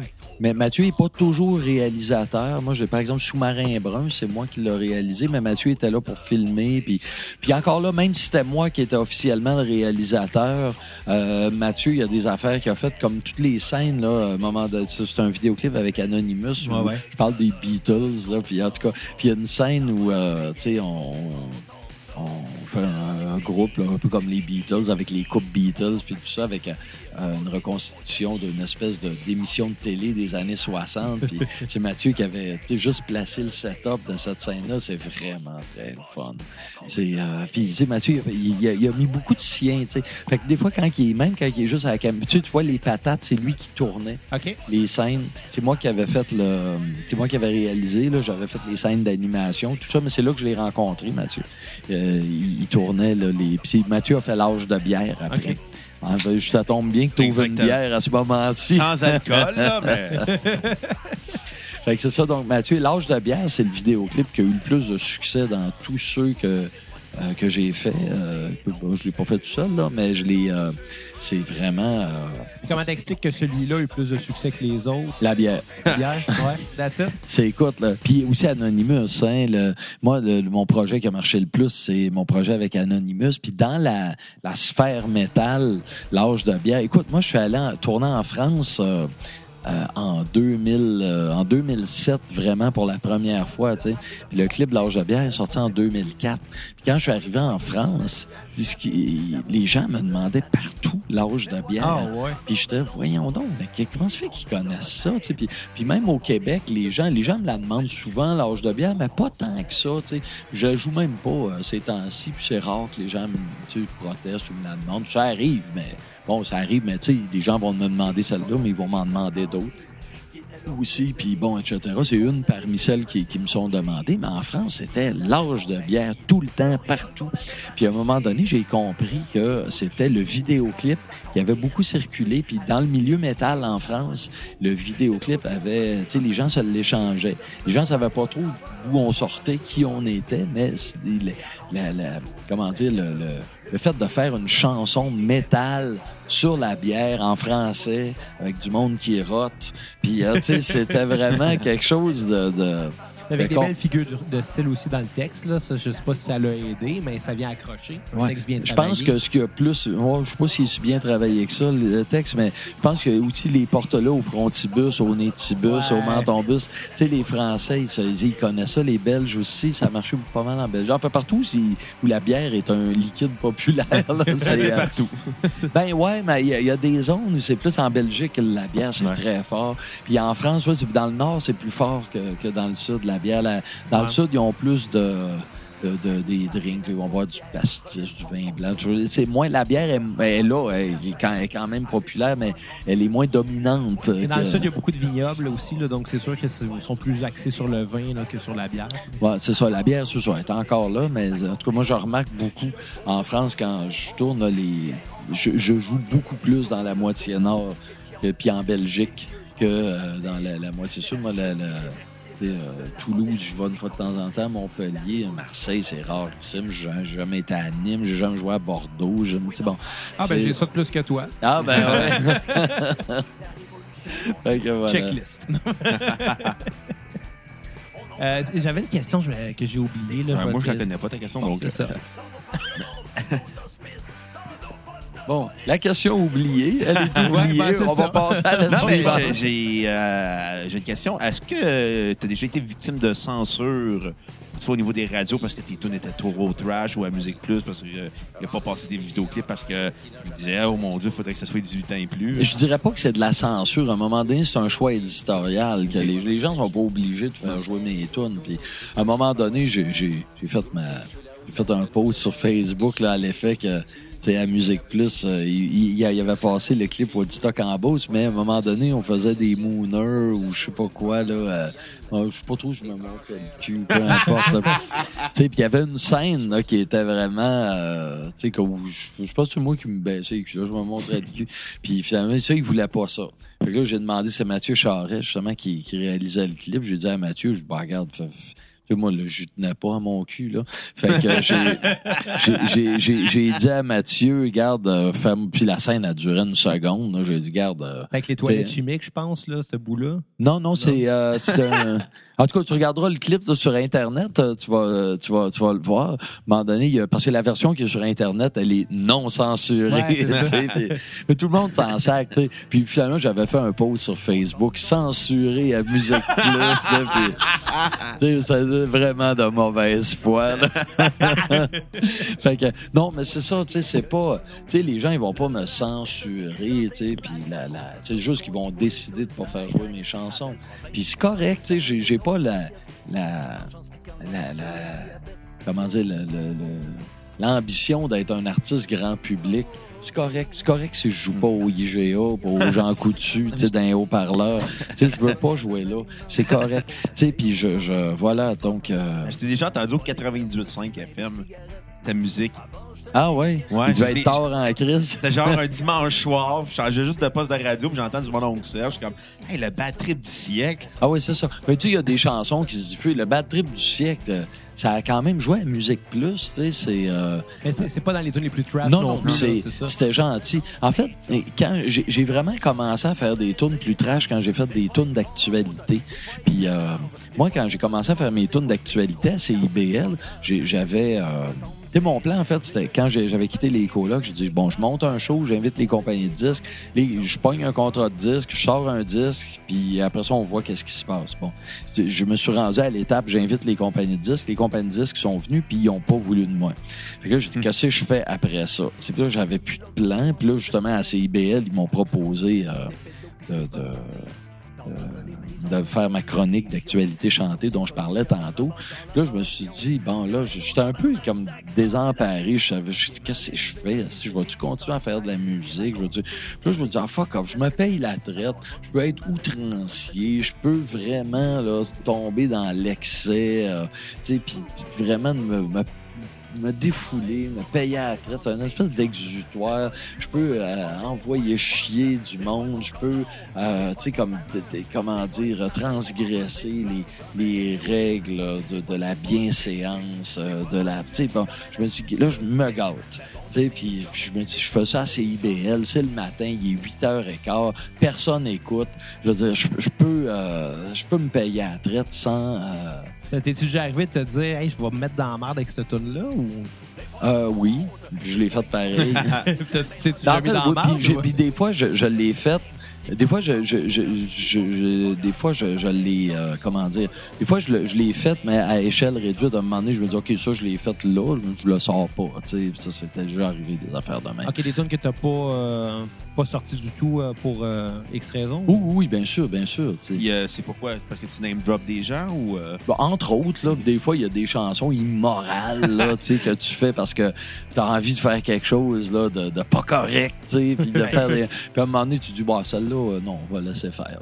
là. Et pourtant, Ça mon- arrive. Mon oncle Serge a un catalogue incroyable de tunes immorales. Ouais, il y en a des pires, tu sais, puis c'est puis c'est correct aussi, tu sais, puis à un moment donné, c'est ça, tu sais, on fait tous de l'autocensure, tu sais. Dans la vraie vie, tu passes de, dans la rue, tu vois quelqu'un, tu dis, je sais pas, il est bien lettre, lui, ou je sais pas quoi, tu sais. Je veux dire, tu lui dis pas, tu Ben, tu je le fais avec Xavier en permanence. Fait que c'est Ouais, correct. mais Non, mais je veux dire, c'est ça, tu sais. c'est pas, tu sais, ce qui se passe entre nos deux oreilles, c'est pas la vertu, tu sais. La vertu, c'est une espèce de, comment dire, c'est nous qui nous euh, euh, autodisciplinons à, côtoyer les autres, puis à rester, bon, dans des, lignes, euh, où, à un moment donné, on prend en considération les, la sensibilité des autres, puis le, bon, on se met un peu à leur place, on se dit, mais, des fois, spontanément, dans ton cerveau, c'est pas ça qui se passe, tu sais. Puis, des fois, bon, quand, quand tu fais des chansons, euh, je pense que ce qui fait une bonne tune, des fois, c'est juste de- de- d'ouvrir le robinet puis de laisser tomber tout ce qui sort, y compris la marde. puis, c'est ça, tu sais, c'est ça que je fais. Puis des fois, tu sais, bon, tu le fais, tu finis ta tune, tu, l'enregistres, puis t'as du fun. Puis après, tu te dis, non, celle-là, finalement, je vais la laisser faire parce que... Tu penses-tu que ces sujets-là, euh, ça aurait passé autant si ça avait été signé Serge Robert au lieu de mon oncle Serge? C'est une bonne question, je le sais pas. Moi, quand j'ai pris mon, mon surnom de mon oncle Serge, euh, je me suis. ben, en fait, je l'ai juste pris parce que je, je croyais, puis je pense que c'était le cas, être plus connu comme mon oncle Serge que comme Serge Robert, parce que dans les quarts de rouge, dans les blaireaux, et même sur scène, dans les colocs, même si c'est pas mon oncle Serge qui est écrit dans les albums, mais sur scène, on me présentait comme ça. Puis mon oncle Serge, c'était vraiment sans. euh, Attention. c'est- sans ambiguïté, je veux dire, c'était clairement moi. Sais, comme Serge Robert, c'est un petit peu plus anonyme, etc. Ouais. Puis je trouve ça le fun, ou, avec le recul, d'avoir choisi un, un surnom comme ça, euh, ou un nom de scène. Euh, après, au début, c'est les gens qui, m'ont, qui ont commencé à m'appeler de même, tu sais, dans la vraie vie. Puis, euh, puis finalement, je suis content d'avoir pris, euh, de ne pas faire carrière sous mon vrai nom. Là, justement, ça permet de mettre une distance entre ce que je suis euh, sur la scène puis ce que je suis dans la vraie vie, qui est tu sais, m- moi, je, je, je pense pas tant à mon oncle Serge comme un personnage, mais en même temps, ça en est un. C'est-à-dire que c'est comme moi qui, qui enlève tous les fils, qui enlève, puis même qui, qui dit des affaires qu'il pense même pas, juste pour le plaisir Ouais. de, de dire des affaires euh, outrancières. Puis, tu sais, c'est. Comme un peu un lutteur, dans le fond. C'est comme ta, comme ta personnalité, c'est toi, mais fois mille. Ouais, c'est ça. Puis des fois, c'est pas moi. La limite est floue. Pour moi, c'est un espace, comment dire, ça a l'air un peu euh, grandiose de dire ça, mais c'est comme un, un espace de liberté. Tu sais, je peux me permettre. tu Des fois, dans mes chansons, je suis bien.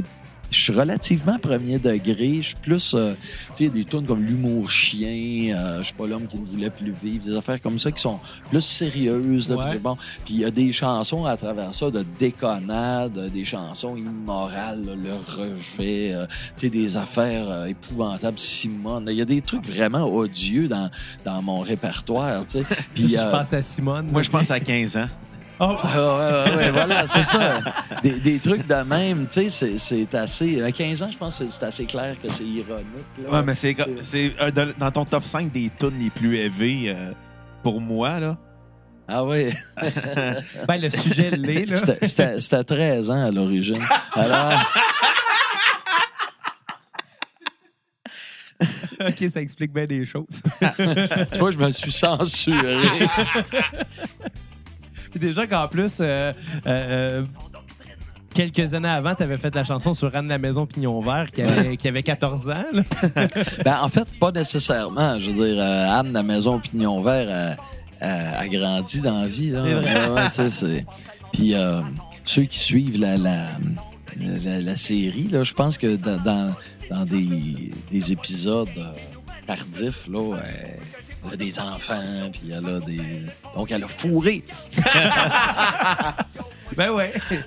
Euh, ben, tu as parlé tantôt justement l'homme qui ne voulait plus vivre, euh, des chansons comme ça plus sérieuses. Est-ce que c'est une façon pour toi de faire vieillir un peu le personnage ou ben c'est c'est toi qui as vieilli finalement? Ben, je sais pas, c'est pas le personnage. Tu sais, c'est ça, la limite est floue entre moi, mais des fois, j'ai envie de faire des trucs comme ça. J'ai envie de m'essayer à faire ça. Puis, euh, puis voilà, tu sais, je- j'ai bien conscience que je suis pas, c'est pas ma spécialité, tu sais. Mais des fois, j'ai envie de faire ça.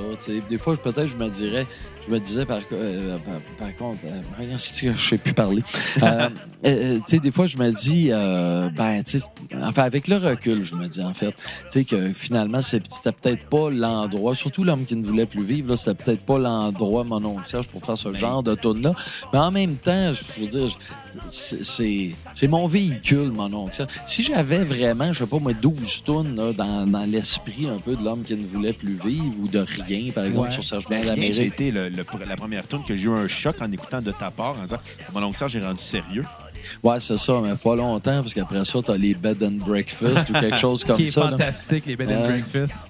mais c'est ça, mais donc, tu sais, c'est. c'est, euh, fait que je sais pas, moi, j'ai l'impression, avec le recul, j'ai l'impression que ces tunes-là plus sérieuses sont peut-être un peu, euh, comment dire, peut-être qu'ils jurent trop, en fait, dans, dans le portrait général, mais bon, les avis sont partagés. Ben, écoute, du point de vue d'un fan, là, euh, je peux dire que des chansons comme L'homme qui ne voulait plus vivre, ça arrive au bon moment dans l'album pour te dire Oh, OK.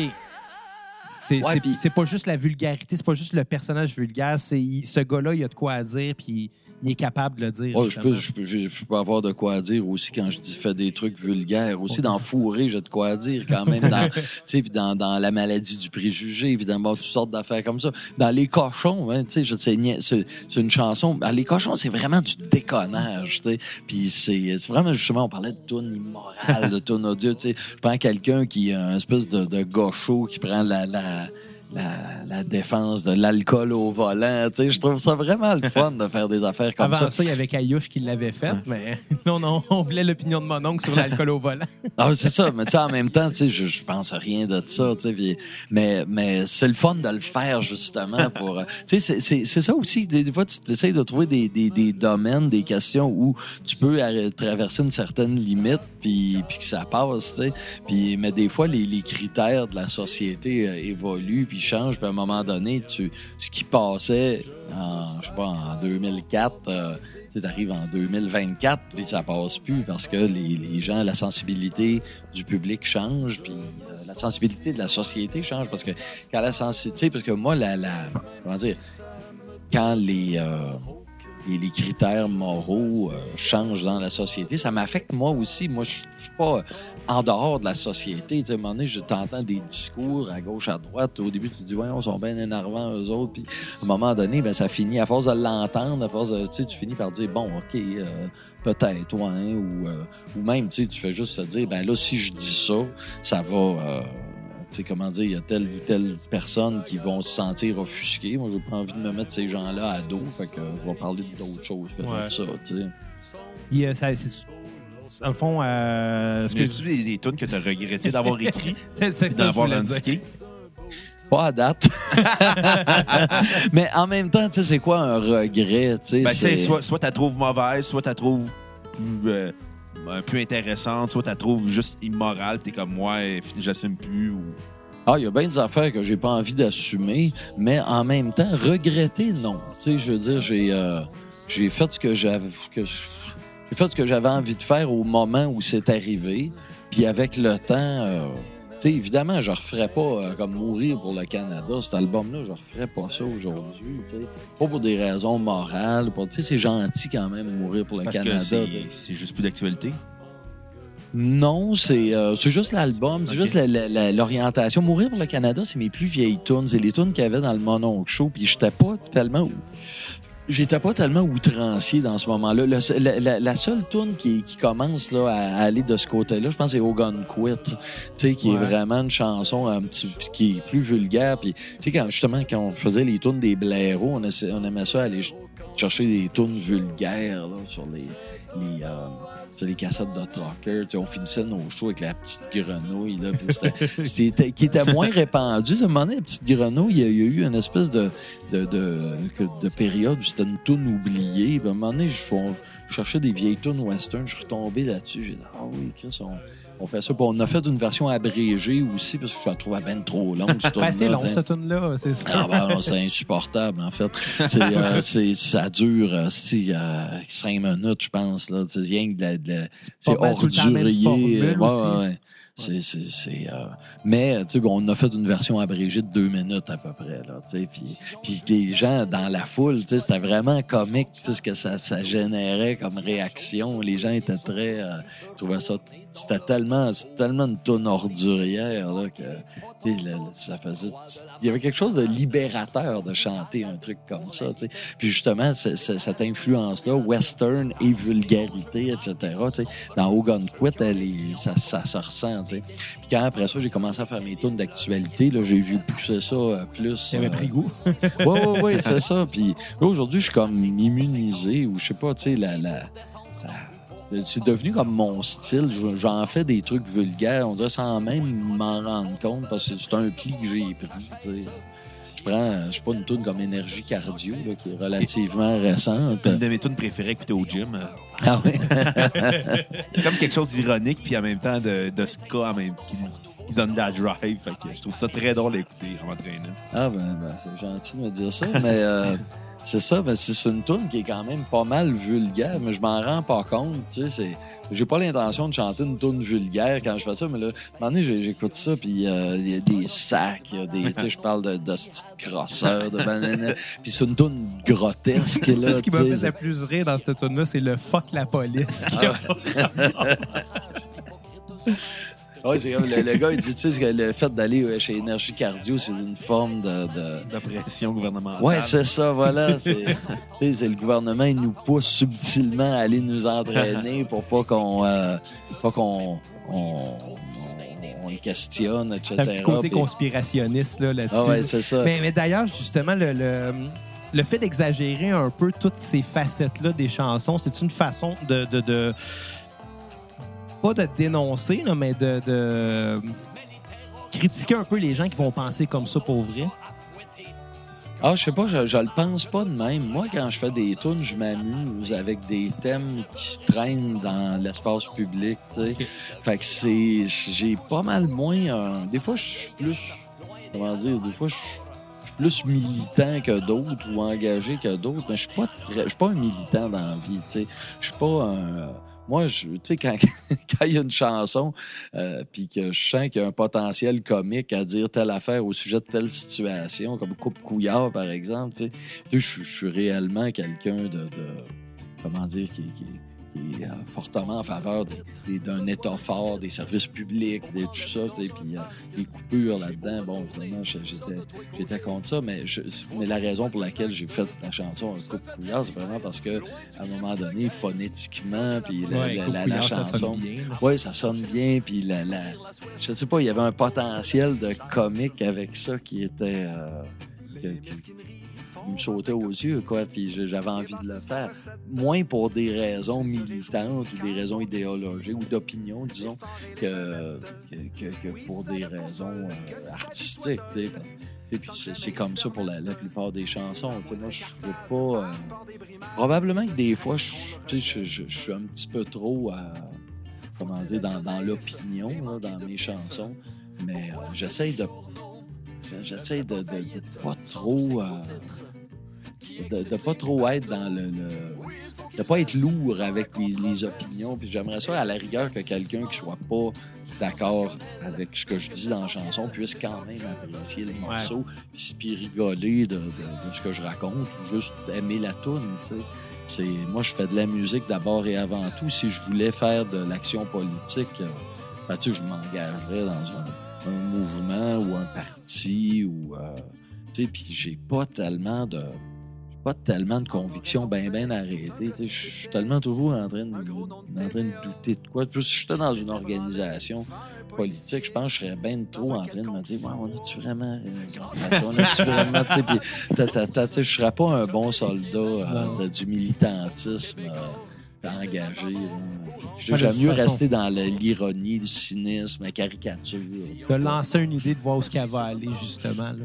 Ouais, c'est ça. J'essaie d'un peu de toucher à, à- à différents sujets pour pas trop être identifié à un mouvement ou à. voilà. Comment ça s'est passé, ta collaboration avec Pépé? Euh, ouais, ça s'est bien passé, ça s'est fait bien naturellement. On a commencé bien graduellement à travailler ensemble. Puis à un moment donné, je sais pas trop comment on en est arrivé là, mais lui m'a invité à faire quelques tunes à son show. Puis moi, je faisais un show à Québec quelques semaines après. Puis il dit, Ben, regarde, on va faire la même chose. Tu sais, à, mon show, à tu viendras avec ta guitare. Puis, puis après ces deux shows-là, je dis, ben, regarde, tu sais, ça, avait été super facile à monter. Tu sais, on avait monté, je sais pas, 6-7 tunes en le temps de le dire. Tu il m'avait envoyé ses chansons, j'y avais envoyé les miennes, puis euh, on avait monté ça. Ça, ça se montait tout seul. C'est... Vous Moi, vous j'ai- connaissiez déjà avant ça. Ouais, ouais, c'est ça. On était des connaissances. Moi, j'ai, dû commencer à le côtoyer autour de 2000. Puis, tu sais, c'est quelqu'un que je voyais régulièrement. là. On était souvent à l'affiche ensemble. Ce qui est encore le cas aujourd'hui. Je l'ai vu euh, deux fois depuis le début de l'été. On l'a l'ai croisé sur des festivals. Puis Comme ça, euh, là, je m'en ai. Je, ben, écoute, regarde, ça te tenterait-tu de monter un show? Je voulais, faire, moi, je fais des tournées régulièrement entre Noël puis le jour de l'an. Puis je pense que c'était en 2000, euh, en 2014. J'ai, euh, j'avais, j'avais rien de prévu en Noël pour le jour de l'an. Ça serait le fun d'avoir quelque chose de nouveau. Puis j'ai dit, ben, regarde, ça te tente de monter un show? On présenterait ça en Noël pour le jour de l'an, puis embarquer. Puis, on l'a fait deux ans de suite, puis on l'a refait à gauche, à droite, là, quelques fois aussi. Ça a donné deux, si je ne me trompe pas, deux compositions originales, les deux ensemble? Euh, il a ouais, fait très divers. Ça, c'était une idée de Pépé. Il m'a il m'a pitché l'idée. Moi, j'ai écrit un texte, j'ai renvoyé. Lui il a fait la musique. Puis, euh, puis ça s'est fait là, bien, bien facilement, encore une fois. On a tourné le vidéo chez eux. Là. C'est pas vraiment un vidéoclip. Bon, on peut appeler ça un vidéoclip, mais c'est Vidéo promo, là. moi, c'est Karine, là, que sa, sa femme, qui, qui a, qui a tourné ça. Elle est vraiment équipée photographe. OK. Elle, elle nous a filmé. J'ai fait des belles images. ça. Il y a cette tourne-là. En as-tu fait une autre ensemble? Euh, c'est bonne smoke. Ah, c'est Band Smoke, c'est ma tourne, ça, par contre. C'est, euh, mais c'est Pépé qui a chanté avec moi sur le, sur le disque. Puis Ouais. quand j'ai l'occasion, là, de. Quand on a l'occasion de la chanter ensemble, là, on l'a fait. Est-ce que vous prévoyez faire un album les deux ensemble? Non, non, pas vraiment. Euh, c'est, c'est, c'est bien agréable de faire des shows ensemble. On n'a pas de problème. On a notre réponse, Bruno. Alors, on va y aller avec des questions du public, parce Ouais, qu'on en a eu beaucoup. euh, c'est... Ils sont pas toutes bonnes. Non, fait que. Ben, en tout cas, ça changera pas de celle que j'ai reçue à date. hein. On le prendra même pas mal. Moi, je t'ai- je t'honorerais de me faire insulter par mon oncle Serge, là. Pas la première fois. Alors, je vous taquine. Ouais. Donc, euh, on a beaucoup de questions. Fait qu'on va y aller avec euh, la première question de Mathieu Niquette qui demande Est-ce que tu écoutes beaucoup de musique actuelle, comme celle de la relève musicale locale, par exemple, ou si tu, ou si tu es plutôt du genre à rejouer tes vieux classiques? Ah, je chante les deux un peu. Mais euh, j'écoute, j'essaie des fois d'écouter des nouvelles affaires, mais c'est pas nécessairement des affaires récentes. Alors, euh, c'est ça. Moi, des fois, j'écoute des affaires comme cinq ans après que ça ait sorti. Là, puis, des- mais j'ai pas. euh, J'écoute moins de musique qu'avant. Je me souviens quand j'étais ado, là, je, je pouvais passer une soirée là, dans la cave chez mes parents à, écouter des disques, à faire que ça, là, Tu sais, avoir la pochette dans les mains puis écouter activement. Je fais plus ça aujourd'hui. Euh, j'écoute de la musique en auto, ou, tu sais, des choses comme ça, là, mais euh, je suis pas. Puis j'écoute pas mal les, les, les mêmes affaires, mais il y en a qui rentrent, il y en a qui ressortent. des- des- Puis j'écoute pas grand chose qui ressemble à ce que je fais, hein, surtout. Je pense une façon de rester authentique, ça, dans ce temps-là. Euh, Tu peux pas te laisser influencer si ce que, si ce que tu fais, c'est pas ce que tu écoutes, finalement. Je sais pas, je le fais pas, euh, comment dire, délibérément. Euh. Tu sais, je pense que j'ai- commencé à me creuser une niche là, dans le, Ouais. le milieu musical, puis tout ça, mais j'ai. Je sais pas, c'est pas ça qui me nourrit comme auditeur. Puis c'est correct, tu sais. Même voir des shows en général, moi, je, je, vais- je vais voir très peu de spectacles de musique. T'en fais parce déjà que- pas mal. ben, c'est ça. Puis il y en a, il y en a qui font des shows de musique, puis ils aiment ça, aller voir des shows de musique. Moi, quand je vais voir un show de musique, ça me distrait pas tant que ça. J'ai l'impression que je vois trop les moniteurs, les micros, les éclairages, le, le- bon, tu sais, tout ça, ça, on dirait que ça me garde dans mon, euh, mon milieu. De- de- ça me garde dans ma vraie vie, ça me fait trop penser à mon quotidien. tu sais. Fait que quand je veux faire une sortie, j'aime mieux là, aller prendre une marche ou aller au, au cinéma, même si je ne vais pas souvent. Voilà. Ça a l'air de quoi la musique que tu écoutes en général? Ça a l'air de. C'est- une question large. Ouais, c'est ça. J'essaie de, de, de, de- de sortir des noms.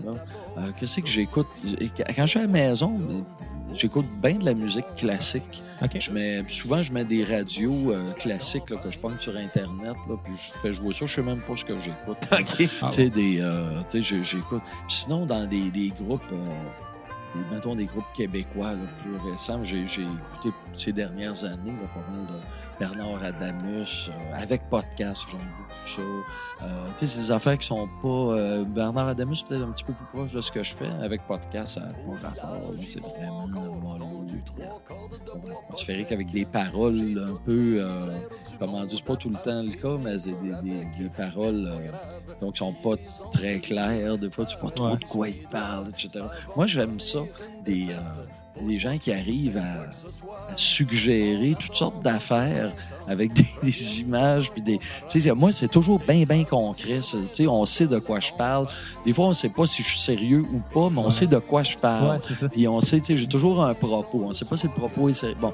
Puis moi, mais des gens qui arrivent à faire des tunes, puis juste, tu sais, comme garrocher des images, puis euh, établir une ambiance, puis tout ça. Ça, franchement, euh, des gens qui arrivent à faire ça, puis à être intéressant, puis à être... euh, moi, je, franchement, il y a quelque chose d'un peu mystérieux Il y là-dedans avait pour euh. Malajub qui était bon là-dedans. Faire lancer des. On sait jamais trop de quoi qu'il parle, à part pour Montréal, moins 40, là, mais Encore là. encore là. ouais. Puis Malajub, j'étais drôle, je l'écoutais hier du Malajub. J'ai entendu une, euh, une version de euh, euh, la chanson Portée disparue. Ouais. Qui, est, euh, puis, qui- qui a été reprise par Guillaume Bourgard et Ah, puis ouais. euh, Maud Audet, je crois, une chanteuse que sont les deux là, euh, Guillaume et euh, je crois, je pense que c'est ça son nom la, euh, la, chan- j'ai de la misère avec les noms aujourd'hui et euh, puis c'est ça donc ils ont, ils ont fait une version acoustique deux guitares de ça c'est super beau puis euh, puis t'entends bien les paroles tu sais dans Malajube les paroles Ben, il y a fois, beaucoup de reverb, il y a beaucoup de. Ouais, c'est ça, sont noyés un peu dans. Fait, c'est pas ça vraiment qui ressort. Là, tu vois, c'est un très beau texte en fait, et euh, c'est, euh, tu sais, ça l'air de quelqu'un qui est en plus ou moins en psychose là, qui est, qui, est- qui est porté disparu. On sait Ouais. pas trop qu'est-ce qui. euh, tu sais, euh, enfin, c'est, euh, c'est- franchement, tu là, tu portes attention au texte, puis c'est super bien interprété, etc. Là. Moi, j'aime bien. euh, Ça doit se retrouver quelque part, ça, cette version-là. Bon, j'ai vu ça sur YouTube. Ah, bon. C'est que- c'est quelqu'un qui avait partagé ça, puis j'ai cliqué dessus, puis euh, j'ai vu ça. Oh, wow, c'est beau, ça. J'ai trouvé ça, moi, ça m'intéresse. parce que C'est tiré d'un de mes albums préférés, en fait. Fait que c'est sûr que euh, je suis curieux, là. Ouais, ouais, ouais. C'est labyrinthe. hein, Labyrinthe, ouais. Puis, Ouais. t'écoutes-tu surtout du québécois ou autre chose aussi? Euh, j'écoute euh, pas mal d'autres choses, ouais. Toutes sortes d'affaires. Écoute, euh, tu sais que j'écoute. euh, J'aime beaucoup Metric, euh, puis Emily Haynes, puis euh, c'est ça son nom? Oui, c'est ça. Qui est le- le- la chanteuse là, de Metric. Euh, tu sais, j'aime bien ça. J'écoute du radio, j'écoute euh, n'importe quoi, là, des, des trucs. Ben, pas n'importe quoi, non. Sortes d'affaires. De, j'ai- mes... Qu'est-ce que j'écoute? Est-ce que Plume fait partie de tes classiques? Plume fait partie de mes grosses influences. Évidemment, ça paraît à mort dans ce que je fais. Plume m'a imprégné complètement. Je, je, mais je l'écoute à peu près jamais aujourd'hui. OK. Mais c'est Par peur ou par, euh, Non, par... par, euh, autre chose? par- Par changement musical? c'est ça, comme je disais tantôt, j'ai pas tendance à mettre de la musique qui ressemble à la mienne. Tu sais, c'est. euh, fait que, tu sais, des trucs de. de les, les plumes, franchement. Quand, je, des fois, je suis dans un bar, puis euh, j'entends une tourne de plumes. euh, et puis je ah, c'est le fun. puis bon. Mais j'ai. euh, mais je suis pas. C'est pas ça que je vais mettre, sur. euh, quand j'ai envie d'écouter de la musique. J'écoute. J'écoute, toutes sortes d'affaires. Que j'ai écouté? Hier, j'ai même mis un 10 des Bee Gees, là, pour tout dire. là. Pas vrai, tu sais, des fois, je, je mets n'importe quoi. euh, Des fois, je file pour écouter du métal. là. J'écoute, euh, je sais euh, album de Black Sabbath. Black Sabbath, j'ai eu une petite phase récemment Ah ouais? où j'ai, j'ai- ouais, je suis retombé là-dedans. Plus les premiers albums. Oh, ou- oui, avec Ozzy, euh, les... Euh, euh, le, le premier album, là, euh, Black Sabbath, Black Sabbath, Master le, le of bon Black Reality. Sabbath, finalement. ah ouais, c'est, c'est, euh, j'aime bien l'ambiance a dans ces tonnes-là. Puis le côté un peu maladroit aussi. A, que, ce que j'aime bien de cette musique-là, c'est que c'est pas, c'est pas des grands joueurs, là, euh, Black Sabbath. Tu sais, c'est des. Il y a quelque chose d'un peu croche là-dedans. Mais tu sais, ils jouent pas mal, mais c'est pas. euh, c'est- Ils sont sloppy. Puis, Ouais, euh, c'est ouais, c'est ça. C'est pas des euh, c'est le fun en fait, j'aime ça ce que ça donne, tu sais, c'est- tu te dis ah, c'est pas douette douette mais ça marche au bout. Puis il y a quelque chose, tu sais, puis je compare ça à des productions d'aujourd'hui qui sont hyper léchées, tout est au poil, tout est refait, les, les coups de bass drum sont replacés, Ouais. il y a quelque chose de bien organique dans cette musique là, tu sais, et puis euh, côté un peu aussi euh, tu sais, euh, morbide aussi dans la musique de Black Sabbath là que j'aime bien. euh. Comme euh, les Beatles sur l'acide. là, c'est- C'est ça, j'essayais, de me demander, je dis, mais ça devait être, ça, ça devait être accueilli bien bizarrement, cette musique-là, quand ça a sorti. Là. Ça doit. Sont vraiment, c'est ça, justement, cette espèce d'esthétique euh, morbide. Là. Tu sais, eux-mêmes, ils disaient en entrevue qu'ils voulaient faire une musique qui était un peu au, au rock, ce que le film d'horreur était au cinéma, là, ou quelque chose comme ben, c'est ça. belle image. Oui, c'est ça, vraiment, tu sais, puis euh, c'est, je trouve que c'est réussi, tu sais, puis, puis ils ont, tu sais, tu- tu demandes à des gens, c'est qui les pionniers, les fondateurs du heavy metal, c'est vraiment clairement euh, Black Sabbath qui ressort, euh, parce que non seulement tu le genre d'accords qu'ils font, etc., mais l'esprit, tu sais, le, le côté euh, satanique, etc., le machin, tu sais, puis le, le- un peu tu sais, de, de- de sinistre de tout ça. Là, ils l'ont, tu sais, puis euh, ça, ça s'est développé avec d'autres d'autres groupes, évidemment, plus tard. donc voilà. Ouais, mais les- ça a été les fondements quand même. Là, le- Oh, complètement, complètement. Donc, Éric Lafrance qui veut savoir, est-ce que tu joues à des jeux vidéo? Non. OK. Euh, il voulait savoir aussi à quoi ressemble ton équipement de studio maison. Il n'y a pas grand-chose. J'ai euh, deux micros, puis euh, à peu près, j'ai un préamp. Bon, je me sers pas tout le temps, des fois juste parce que j'ai pas envie de le brancher. Puis euh, moi, j'aime ça quand c'est simple, puis etc. Donc, j'ai presque rien. J'ai un logiciel là, sur mon laptop, là, euh, sur quoi je travaille, Logic. Et puis, euh, c'est... euh, donc, c'est vraiment, c'est vraiment un petit kit rudimentaire. Quand j'enregistre chez moi, c'est vraiment... euh, comment dire, pour me faire des maquettes en général. Tu sais, comme, par exemple, quand je travaille avec mes musiciens, soit je leur envoie des maquettes, guitare, voix, contrebasse, puis on part de ça, puis on fait des versions euh, rock, etc. Ou alors je fais des versions avec du beatbox, puis euh, tu sais, Pour c'est bien, mécanique. Ouais, c'est ça. Voilà. Euh, il y a aussi euh, Will Lamy qui demande euh, quelle place occupent les colocs dans la carrière de mon oncle Serge. Qu'est-ce que ça t'a apporté? Euh, ben, c'est sûr que, je, écoute, je, je- Dieu sait ce que je serais devenu si j'avais pas été dans, dans ce groupe-là. C'est fondateur pour moi. Ça m'a fait rencontrer plein de monde, ça m'a fait voir plein de choses. Ça m'a. euh, Puis quand j'ai quitté le groupe, ben, tu sais, évidemment, c'est pas pareil, tu sais, aller voir une compagnie de disques, tu sais, en connaissant déjà une personne ou deux qui est Ouais. là, puis euh, en ayant déjà comme. euh, comme euh, dans ton CV, euh, bon, euh, d'avoir participé à un groupe qui a marché, euh, qui a marché super bien. D'ailleurs, euh, j'ouvre une parenthèse, mais la, la, la, la gloire, en, entre guillemets, des colocs, tu sais, je, pense qu'elle est euh, rétrospectivement plus grosse qu'elle l'a été dans le temps, ou plus grosse que moi, je l'ai senti dans le temps, tu sais. Moi, j'avais pas l'impression d'être dans quelque chose d'aussi... euh, d'aussi gros que ça, peut- que ça peut le paraître avec le recul. Ah, ben, nous, avec du recul, là, quand même, là, presque 30 ans plus tard, là, on, on se souvient de l'avoir entendu partout. Là, ça jouait Oh oui, c'est ça. Puis ça continue à jouer partout. Hein? Je me promène encore euh, à gauche, à droite, puis j'entends la, rue principale. Ça fait quoi puis, d'entendre euh, ça à la radio? euh? Ça me fait pas grand-chose, en fait, non. C'est, euh, j'y pense même pas. Des fois, je dis, ah, ben, tiens, les. Bon, euh, sais, c'est, c'est pas... je sais pas. Je sais pas quoi te répondre à ça. Ça me fait pas grand-chose, C'est un souvenir, finalement. Ouais, c'est ça. Puis, tu sais, je dis pas euh, si je me promenais au centre d'achat puis ça jouait puis j'avais jamais entendu euh, ça jouer. Là, je ferais, hein, voyons, c'est bien. Mais là, euh, je l'entends continuellement depuis 20 ans. Alors, bon, ça va. je me suis habitué. De toute façon, je pense que tu la connaissais bien avant de l'entendre à la radio. Oui, c'est pas l'idée, c'est pas de la connaître, mais c'est de, de, de voir le retentissement Ouais. que ça a eu. tu n'as pas senti que c'était si gros à l'époque?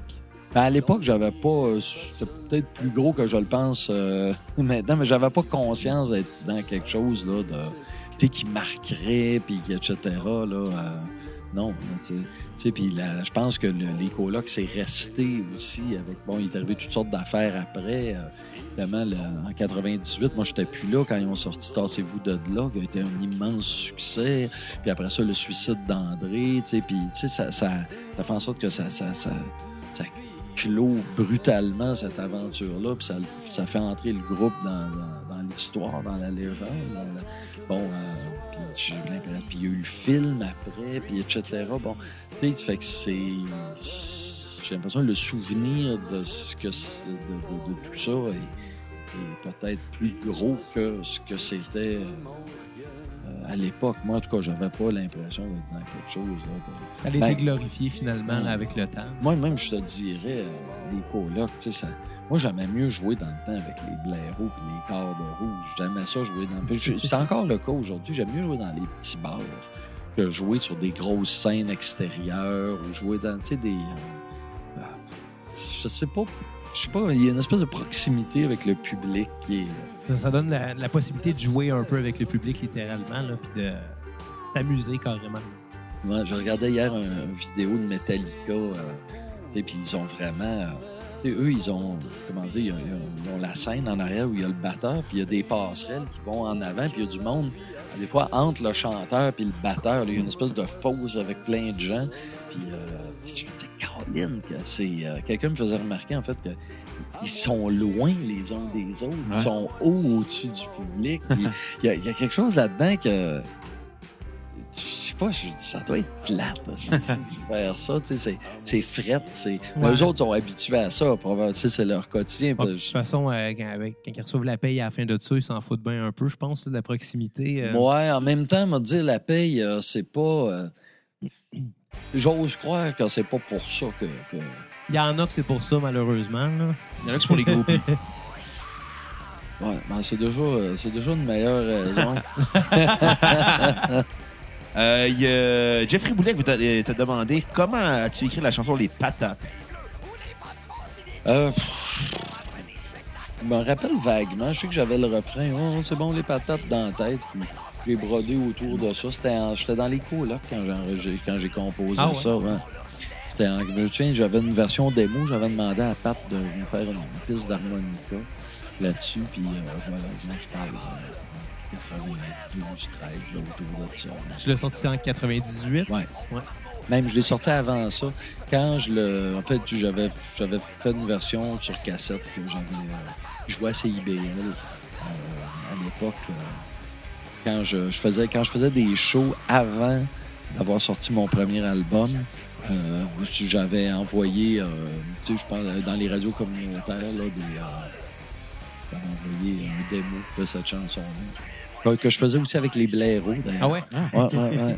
Mais les patates, ça a une place quand même grosse dans ta carrière. T'en parles dans plusieurs chansons. euh. Ouais, ben des fois, à un moment donné, ça devient une espèce de, running gag. Ou je c'est pas vraiment un gag, mais c'est un. C'est des.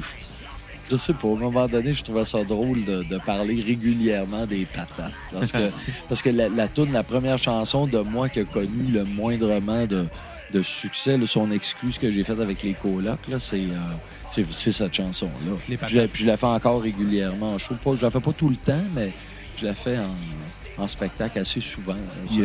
Comment s'est fait euh, l'arrangement avec Anonymous? C'est moi, ça, c'est moi qui l'ai fait. OK. Je, l'ai, euh, je, je leur ai envoyé là, euh, un démo que j'ai fait chez moi. J'ai imaginé une version. Là, euh, je l'ai vraiment complètement euh, refaite. Je l'ai pas mal déconstruite. D'ailleurs, je trouve que cette version-là, avec le recul, je trouve que cette version-là est plus fun que la version originale. C'est, c'est plus original, en fait. C'est vraiment plus... euh, c'est, c'est- les patates, bon, ça fait une petite tune western.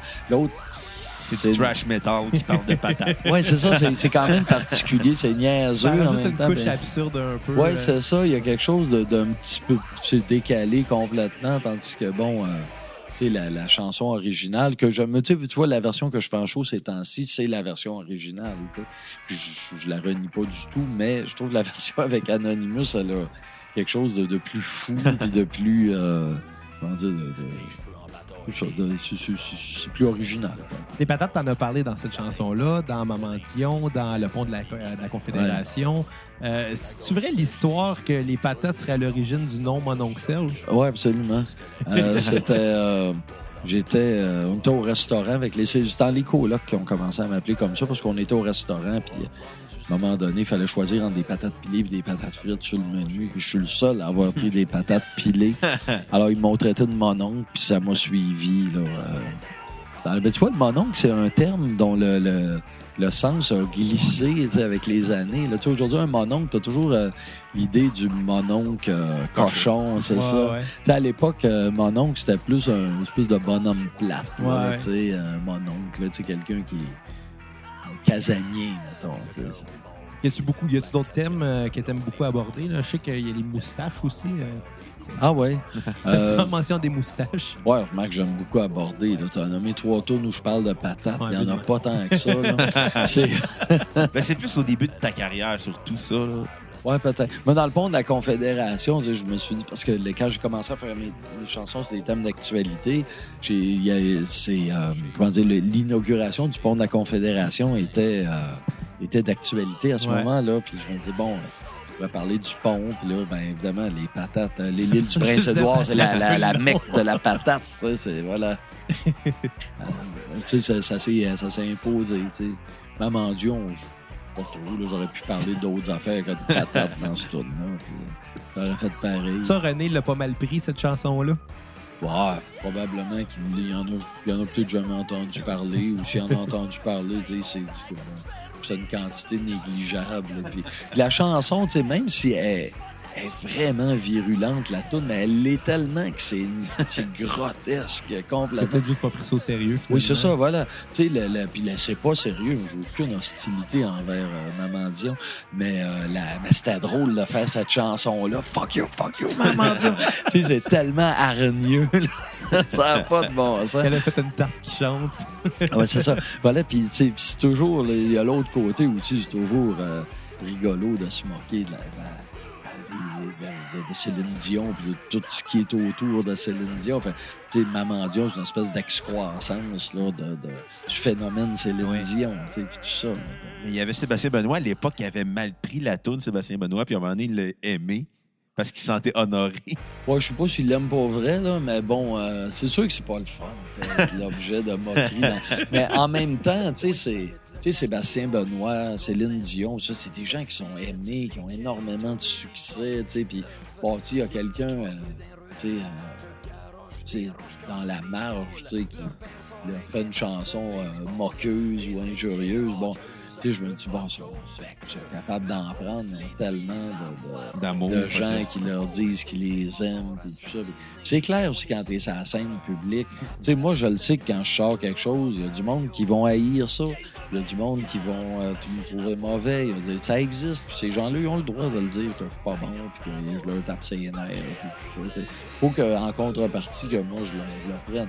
Si jamais quelqu'un écrivait une chanson euh, en disant qu'il aime pas mon oncle Serge, tu le, ver- tu le verrais comme. euh, tu prendrais mal ou tu trouverais ça drôle? Ben, probablement que je trouverais pas ça drôle, euh, mais en même temps, ça dépend comment c'est fait. Là, mais en même temps, tu sais, moi, tu vois, Céline Dion, Sébastien Benoît, l'émission La Fureur, le gala de la disque, euh, Luc Plamondon, moi, toutes sortes de, de gens du, du showbiz là, dont je me suis moqué dans des chansons, des fois, qui sont assez euh, corsées. Euh, c'est tous des gens qui connaissent énormément de succès, que tout le monde connaît, etc.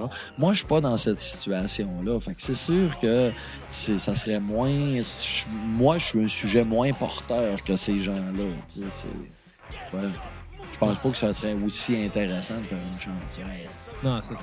Euh, Selon moi. C'est moins efficace, peut-être. Ouais, tu vois, ça, ça aurait moins de portée, c'est Ouais. clair. Il y a Gab Betté qui fait une référence à ta chanson euh, Je chante pour les morons. Comment tu fais pour être fucké? Ah ouais, je suis pas fucké du tout, en fait. Et euh, même assez sage. euh, Ouais, ouais, je suis vraiment plate dans la vie. T'es- Mon, mon oncle Serge et Serge Robert, c'est deux entités complètement différentes. là. Mon oncle Serge, c'est le gars sous qui fait de la poudre. Puis Serge Robert, c'est le philosophe. Bon, philosophe, faut pas exagérer non plus, là. Mais, euh, bon, disons que je suis quand même quelqu'un de. Je suis quand même quelqu'un de straight. Pour vrai. Tu sais, je suis pas. euh, tu sais, je- suis toujours bien préoccupé par. euh, tu sais, bon, euh, tu sais, demain, il va falloir que je fasse ci, ça, ça. Là, faudrait pas que j'oublie de faire ci, faire ci. Tu sais, si j'étais vraiment dévergondé, j'arriverais pas à faire tout ça. Je pense pas. Non, ça prend de l'ordre là, pour euh, mener un projet euh, de cette ampleur-là. Puis je suis bien. euh, je suis quelqu'un, je suis pas super tendu dans la vie, mais je suis quand même préoccupé. Je suis toujours en train de me dire, bon, là, il faut que je pense au prochain disque, faut que je prenne, là, faut que je fasse de la pub pour telle affaire. Je suis tout le temps en train de, de- d'être en, tu sais, en train de me demander qu'est-ce qu'il faut que je fasse. À tel point que des fois, je me dis, Chris, si je me trouvais une job chez IGA, que, ça, puis je faisais plus de musique, ça serait un, je parlais de Françoise tantôt là, qui, m'a aidé avec mon site web, qui était ma blonde dans ce temps-là. Elle faisait de la peinture. Puis à un moment donné, elle a arrêté d'en faire. Puis elle m'a dit. euh, euh, on sortait pas ensemble à ce moment-là, mais elle m'a dit. Ça a été une espèce de, poids qui- j'ai enlevé dessus mes épaules parce qu'elle avait plus le. je pense qu'elle avait aimé ça, que ça marchait, toute sa peinture. Ouais. Là, elle avait plus à penser à ça. Elle a mis ça de côté. Puis des fois, je suis un peu comme ça. J'envie un peu les gens qui euh, arrivent chez eux le soir puis ils ont plus à se préoccuper de faire marcher leur truc. Parce que moi, j'arrête. Là, mettons, je décide de partir en vacances euh, pendant six mois aux îles Mouk-Mouk puis à rien foutre. Ou même, je pars même pas en vacances. Je reste chez nous puis je fais rien, tu sais. Personne qui va en souffrir. Personne qui va... Tu sais, c'est- c'est vraiment... euh, que je, que ce soit moi qu'il soit toujours en train de pousser pour que ça avance. Puis je pousse, tu sais, il y a- il y, a plein de gens qui m'aident autour. Tu sais, Il y a du monde, j'ai des collaborateurs. J'ai bon, Mathieu Charret, Peter Paul, Hugo, tu sais, mes musiciens, euh, ma- mon agent de spectacle, puis tout ça. Tu sais, Je suis pas tout seul, tout seul, mais je veux dire, la, la, la- la- la- la force motrice de tout ça au, au départ, l'impulsion, disons, vient de moi. Si, si moi je donne pas d'impulsion, il n'y a rien qui se passe. Il faut toujours que je sois en train de, de- de pousser mon, mon la petit réalité des- Des, carrosse. travailleurs autonomes, là.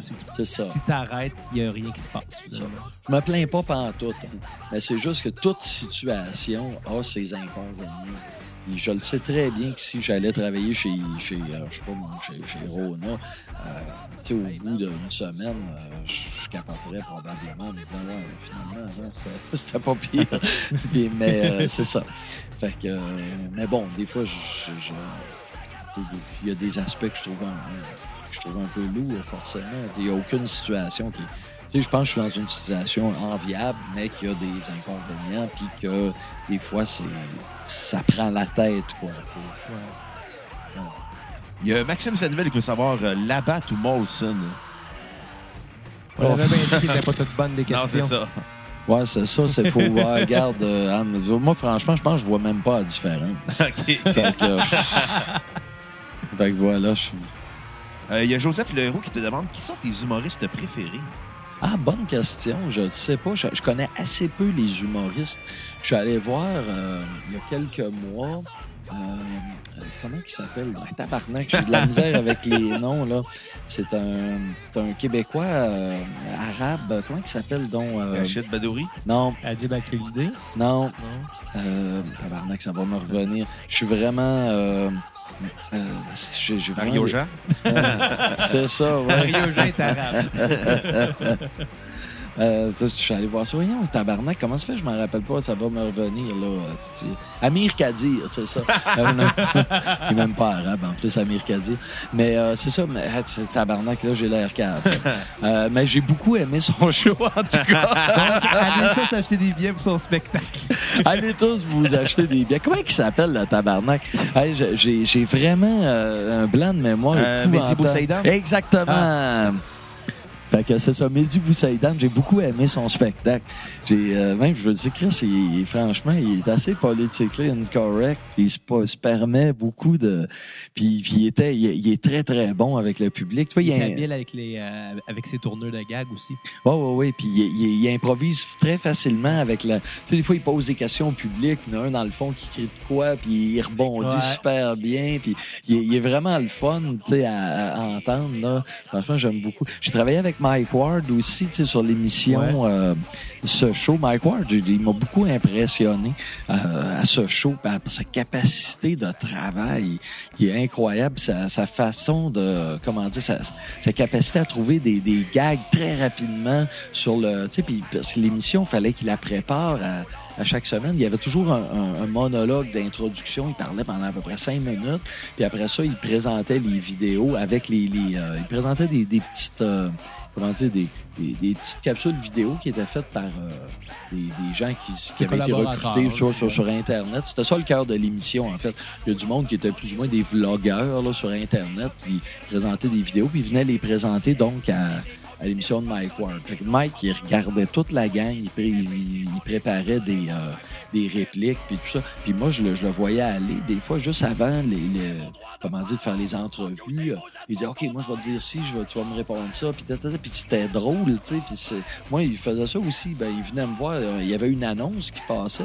Puis pendant l'annonce, il venait me voir, bon, comment je te présente?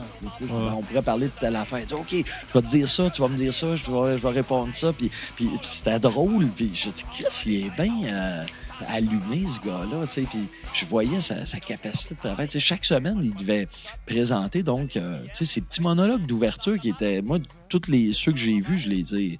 Je l'ai jamais trouvé franchement mauvais. Tu sais, des fois, il était un peu moins bon. Des fois, il était vraiment très bon. Mais euh, c'était toujours très correct. Puis je me dis, Chris, ce gars-là, il faut qu'il en compose. Euh, tu sais, il faut qu'il compose comme euh, 20 minutes de contenu par semaine, de stand-up, de présentation à caméra, de monologue. En plus de ça, il présentait un nouveau show c'est en- c'est- c'est de- pendant, pendant la même période au Saint-Denis. Il regardait toutes les vidéos, il préparait des... euh, tu sais, il relevait des affaires. Il prépa- J'ai dit, Chris, puis il y avait une autre émission à Musique Plus en même temps. J'ai dit, mais c'est monstrueux ce qu'il fait comme travail, ce Il devait gars-là. préparer son podcast aussi. C'était à peu près à ce moment-là que c'est ça a commencé. eaux-là environ, Ouais. ou un peu après. Moi, je pense que c'est un peu après. Euh, mais c'est ça. Puis je, Chris, euh, c'est quand même euh, quelqu'un là, de. de- c'est ça, de, que, que je trouve drôle aussi, mais qui, qui, qui est aussi impressionnant par sa capacité, sa, sa, sa, sa vivacité d'esprit. sa- Puis c'est un gars très en personne. Euh, malgré sa réputation sulfureuse, là, je trouvais que c'est vraiment un chic type en personne. Il, il va voir les, ses invités, il parle aux gens, il est très naturel avec tout le monde. Euh, Franchement, j'ai une très bonne opinion. Là qu'on voit que les gens les plus trash et plus gentils. Ouais, peut-être, je sais pas. Je, je ferais pas. D'après moi, il y a du monde qui sont trash qui sont pas fins, puis il y a du monde qui sont pas trash qui sont pas fins. Puis, toutes les combinaisons, sûrement, existent. Ouais, ouais, ouais, Olivier Moreau veut savoir pour quand le prochain album de Peter Paul? Hey, Chris, faudrait y demander, mais je pense que c'est pas demain la veille, euh, malheureusement. Ça, C'est, Peter Paul, en ce moment, c'est pas lui qui t'accompagne? Euh, oui et non. Peter Paul, ben, pour les, les auditeurs, c'est mon guitariste, mon principal collaborateur là, depuis 2005. C'est mon guitariste qui m'accompagne. Là, ces temps-ci, euh, il était en, en congé parental. OK. Donc, euh, il m'accompagne à l'occasion. Là. Pour ceux qui ont vu mon show Francofolie au mois de juin, là, euh, ils l'ont vu, il était avec moi.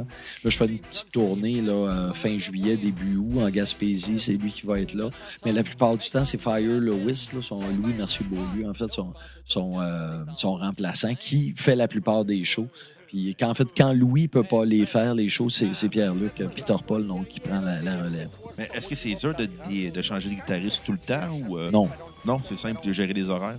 Euh, ben, en fait, ça, ça s'est bien fait euh, avec, euh, avec Louis euh, puis avec Fire Lewis parce que je l'ai d'abord engagé comme tech de son, sachant qu'il remplacerait Peter Paul éventuellement comme guitariste. Fait qu'il est venu, il a fait le son pour les shows, fait puis il a très bien... euh, il a vu le show, je sais pas, une dizaine de fois comme il faut, avant de commencer à jouer de la guitare dessus. Fait qu'il savait très bien où il s'en allait. C'est vraiment un... Fire Lewis, là, c'est vraiment un, un type qui... euh, qui, est très polyvalent à la guitare, puis qui est capable de, de se, s'adapter à différents contextes. Tu Pour tout dire, il joue avec euh, un ancien chanteur de Noir Silence, Jeff Dubé. Ouais, tu c'est vraiment une autre affaire complètement. Il faisait un hommage à Kiss. Lui, c'est vrai. c'est, euh, il jouait dans un hommage à Kiss. euh, et avant ça, donc il fait toutes sortes d'affaires euh, vraiment euh, tu qui, qui tirent dans tous les sens. Là, puis, euh, fait que lui, il, est- il est capable, il s'habitue, euh, euh, comment dire, il s'adapte bien facilement. tu sais.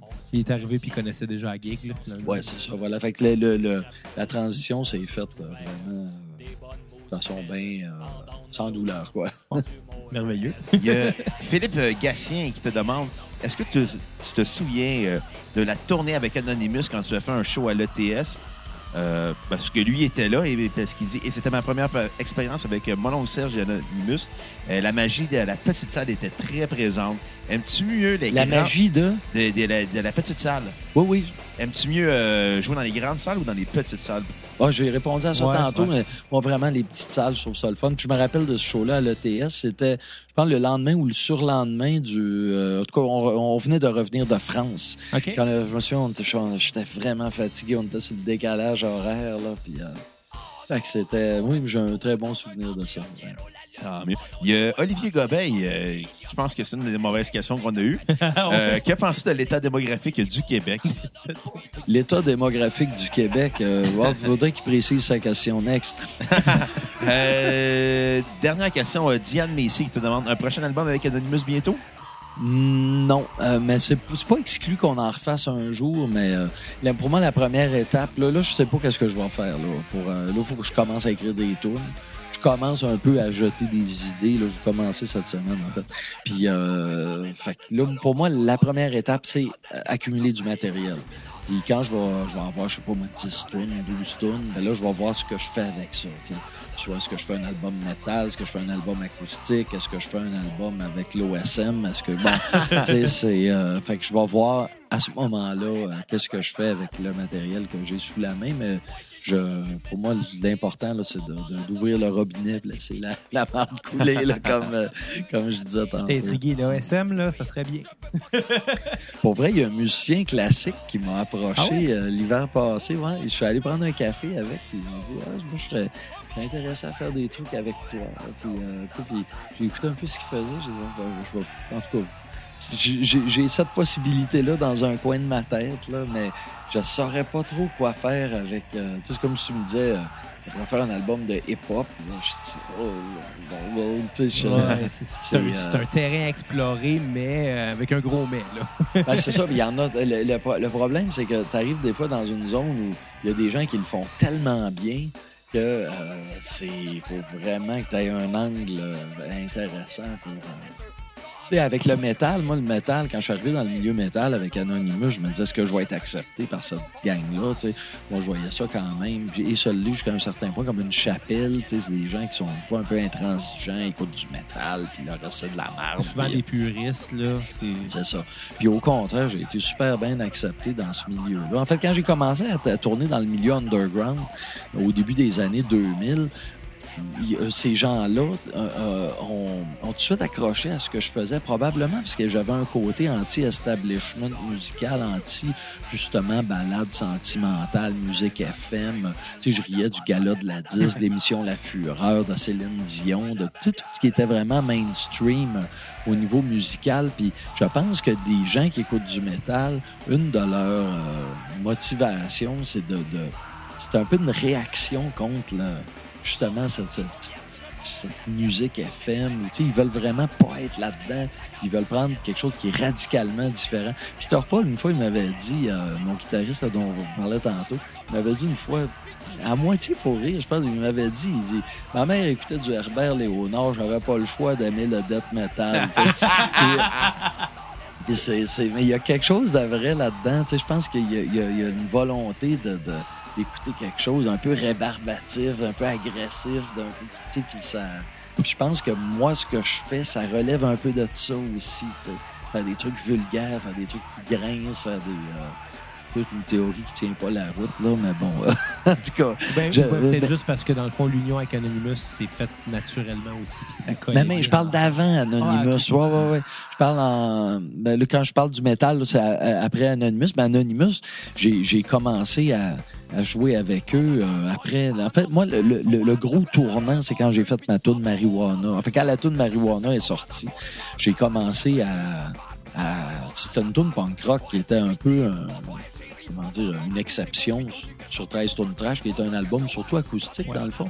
Puis, euh, puis Marijuana a connu beaucoup de succès. Puis là, j'ai commencé à être invité dans des bandes, dans des bars plutôt de des festivals de musique punk rock, puis etc. Puis je me suis ramassé là-dedans. Puis, puis je disais, Chris, ça a l'air le fun, ce, ce, ce milieu-là. Puis j'ai commencé, j'ai dit, Chris, faudrait que j'écrive des tunes peut-être un petit peu plus, euh, un peu plus trash là, au niveau du son, là, pour Ouais. euh, pouvoir rentrer là-dedans. Puis c'est là que j'ai fait mon voyage au Canada. Mon voyage au Canada, j'ai commencé à écrire ça trois mois après avoir sorti 13 tonnes trash. Puis là, j'ai commencé à vraiment faire des tunes plus élevées, plus... euh, Est-ce que euh, c'est un album qui était un petit peu plus facile à écrire étant donné qu'il y avait un concept derrière ou euh, le concept est venu avec les tunes? Non, le, le- le concept est venu avant les tunes. Puis euh, j'ai présenté ça sous forme d'ailleurs de chronique à CIBL, comme mes chroniques d'actualité. Donc à chaque semaine, j'allais présenter une tune et euh, je mettais ça sur, euh, en format MP3 sur Internet. D'ailleurs, il y a des démos que j'ai faites à la maison parce que tout a été réenregistré après, mais les démos que je mettais en ligne en format MP3, il y en a qui circulent encore. Ah ouais? Ouais, il y a même des tunes que, qui étaient, que j'avais écrites pour le, la- pour le, le- cette série de chansons-là du voyage au Canada, euh, qui n'ont pas été gardées pour l'album, mais qui circulent encore sur Internet. Il y a des gens qui, des fois qui me parlent. Il y a une tune qui s'appelle Johnny Walker, par exemple, qui, euh, qui était euh, qui représentait la Colombie-Britannique. Qui, euh, qui, était, qui a été remplacé par une tune qui s'appelle La Police. Mais euh, je le mets pas tant. Mais il y a des gens qui, qui m'en parlent, qui l'aiment, puis qui euh, me demandent pourquoi je chante pas cette chanson-là ou d'où elle sort, euh, etc. Euh, Euh, y avait-tu d'autres questions? Non, Moi, euh, j'en avais vu une euh, passée. peut-être. Mais l'allemand, euh, est-ce que tu l'as parlé ou tu l'as juste appris pour la tour de Saskatchewan? Oh, je l'ai pas appris pour la tourne. Je l'ai pas appris du tout. Euh, C'est du, c'est du n'importe c'est du quoi. Einfone spielen, Fagen, Dyson, Bonfranschlinken. C'est, c'est, euh, voilà. voilà. Bon, ben, je pense que ça, ça, ça va être ça ou tu cherches une autre Je cherche la question? question, mais là, regarde. Il n'y avait rien qu'à l'écrire sur le post original. Ben, voilà, Ben, voilà, j'étais- voilà. j'étais- curieux de savoir, dans la, la maladie du préjugé, je pense que c'est une des tes tunes les plus euh, trash en carrière. Comment tu fais pour te dire, ah, ça, c'est la ligne, je vais la déborder? Ah, je sais pas. Tu sais, la, la maladie du préjugé, c'est bien, bien influencé par Didier Super, euh, qui est un chanteur français. OK. qui est un. euh, c'est- vraiment son genre d'humour. Tu sais, quand je l'ai faite, là, je, je pensais à son. Faire une tourne à la Didier Super. Là. Fait que ça, ça ressemble beaucoup à. Lui, c'est ça, il fait beaucoup de, de, de jokes de très, très mauvais goût. euh, fait que euh, c'est quelqu'un que j'aime beaucoup ce qu'il fait. Et euh, voilà, donc je pensais un peu à ça. Une mais- chanson euh, qui termine en 7-4, si je me trompe pas. Ah ouais, ça, il y a des voulu. mesures irrégulières, vraiment, c'est ça. Mais euh, la, c'est ça. Moi, je trouve pas que c'est une chanson si, si trash que ça. Parce que dans le fond, je pense que le, le, le- Ben, le second degré est très évident. Oh, ouais, mais, mais en même temps, il y a des celui qui parlent de, de pédophilie, de nazis, de Carla Molka, tout dans la même chanson. On dirait que t'as fait un melting pot de je vais vous choquer. En même temps, ça choque qui? Ça, je le sais pas, mais. Bon, c'est ça. tu sais, c'est- On dirait Ça- qu'il y a comme le, le goût de la provocation que j'aime beaucoup dans cette chanson-là. Ouais, j'avais pas l'impression de faire tant de la provocation que de questionner, la- Ok. à un moment donné, la, la- jusqu'où peut aller la, la- l'ouverture, la tolérance. à un moment donné, il y a toujours une limite. Puis euh, à un moment donné, c'est, c'est-tu, bon, les, les batteurs de femmes, les nazis, les pédos, OK, on est ouvert, euh, tout le monde, venez, on danse une grande ronde. Et bon, tu sais, c'est, euh, voilà. Alors, euh, c'est- pour moi, c'était ça un peu l'idée derrière la chanson, plus que de la provocation. Là, tu sais, c'est- Pour dire qu'il n'y a rien de grave, finalement. là. Là, puis le, le- en fait, j'aime beaucoup le clip de cette chanson. c'est vraiment. euh, c'est pas le clip qui a connu le plus de succès, là, c'est une espèce de parodie de soirée canadienne. là, puis, euh, euh, en tout cas, peu importe, je change de sujet. Il y avait Sœur Poutine, je pense, là-dedans, quelque chose du genre. Ouais, ça, c'est pas moi qui ai mis les noms sur les personnages. Là, c'est. euh, c'est David Leblanc là, qui, a, fait la réalisation. Mais oui, c'est ça, on a tourné ça dans une cabane à sucre dans le bout de Trois-Rivières. Avec un très bon euh, casting. J'étais content d'avoir des vieux, Ouais. des, des gens de tous âges, en fait. C'est ce qui est- quand je fais des clips, moi, c'est. C'est, bien facile de ramasser des barbus de, de 36 ans avec des, euh, des t-shirts noirs puis tout ça. Bon, c'est ça, ça, j'ai en- ça, je peux en avoir en masse, mais tu sais, à- aller chercher du monde plus âgé, euh, etc., ça, c'est, plus compliqué un peu parce que c'est pas... euh, c'est, moins... C'est pas mon public naturel. Moi, quand je fais un appel à tous, quand je veux des figurants, euh, tu sais, souvent, je lance un appel sur mon site web. Ben, un peu comme répondent- quand je suis allé jouer dans ton Exactement, c'est ça. Fait que les gens qui répondent, ben, c'est du monde qui. C'est mon public, quoi. C'est des gens qui ont la vingtaine, dans la trentaine, euh, qui, ont un profil, bon. euh, ben, ben, si je veux euh, avoir des, euh, des quinquagénaires ou des sexagénaires ou des, des, des- des vieux, bon, il faut que, faut que je fouille plus, là. Tu sais, faut que je me force. ou il faut que j'aille des collaborateurs, là, qui ont, qui ont plus de ressources que moi. Pour aller chercher ce casting-là.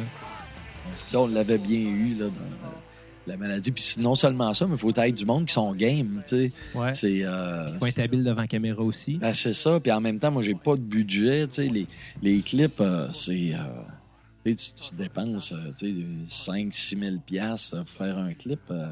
C'est un pensez-y bien. Là, là, je me dis, OK, c'est une espèce d'investissement. C'est un truc qui va circuler euh, sur Internet euh, peut-être pendant des, années. Moi, il y a des clips comme le clip de Marijuana que j'ai fait en, en 2001. Je le partage encore régulièrement, mais je fais un événement, mettons, je sais pas, un show à, à Matane. Je dis, bon, venez voir mon show, vous voulez une des tunes que je vais vous chanter. Là, je mets le clip de Marijuana. C'est- Donc, c'est encore quelque chose qui, qui, qui me sert pour ma promo encore aujourd'hui. euh, Maintenant, 20 tu fais des, des vidéos promotionnelles pour pas mal tous tes spectacles? Pas tous, mais euh, pas mal. J'en fais beaucoup. Ouais, ouais. Souvent, c'est avec euh, des bons jeux de mots bien travaillés pour euh, attirer. Ça, ça te demande-tu beaucoup de travail? Oui. Ouais. Ah oui, ça, en fait, ce, qui- est- ça prend la tête, en fait, c'est ça qui est fatigant.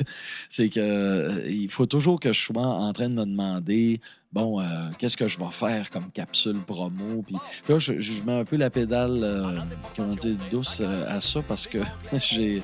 Il va que je commence à écrire des tunes. À un moment donné, quand je pense à faire mes capsules promo puis à les enregistrer, tout ça, je suis pas en train de penser à ce que je vais faire comme chanson, tu sais, ce qui est le cœur de ce que je fais. Faut pas que tout ce qui est promotion autour puis administration gruge trop. Même le, le côté artistique, tu sais.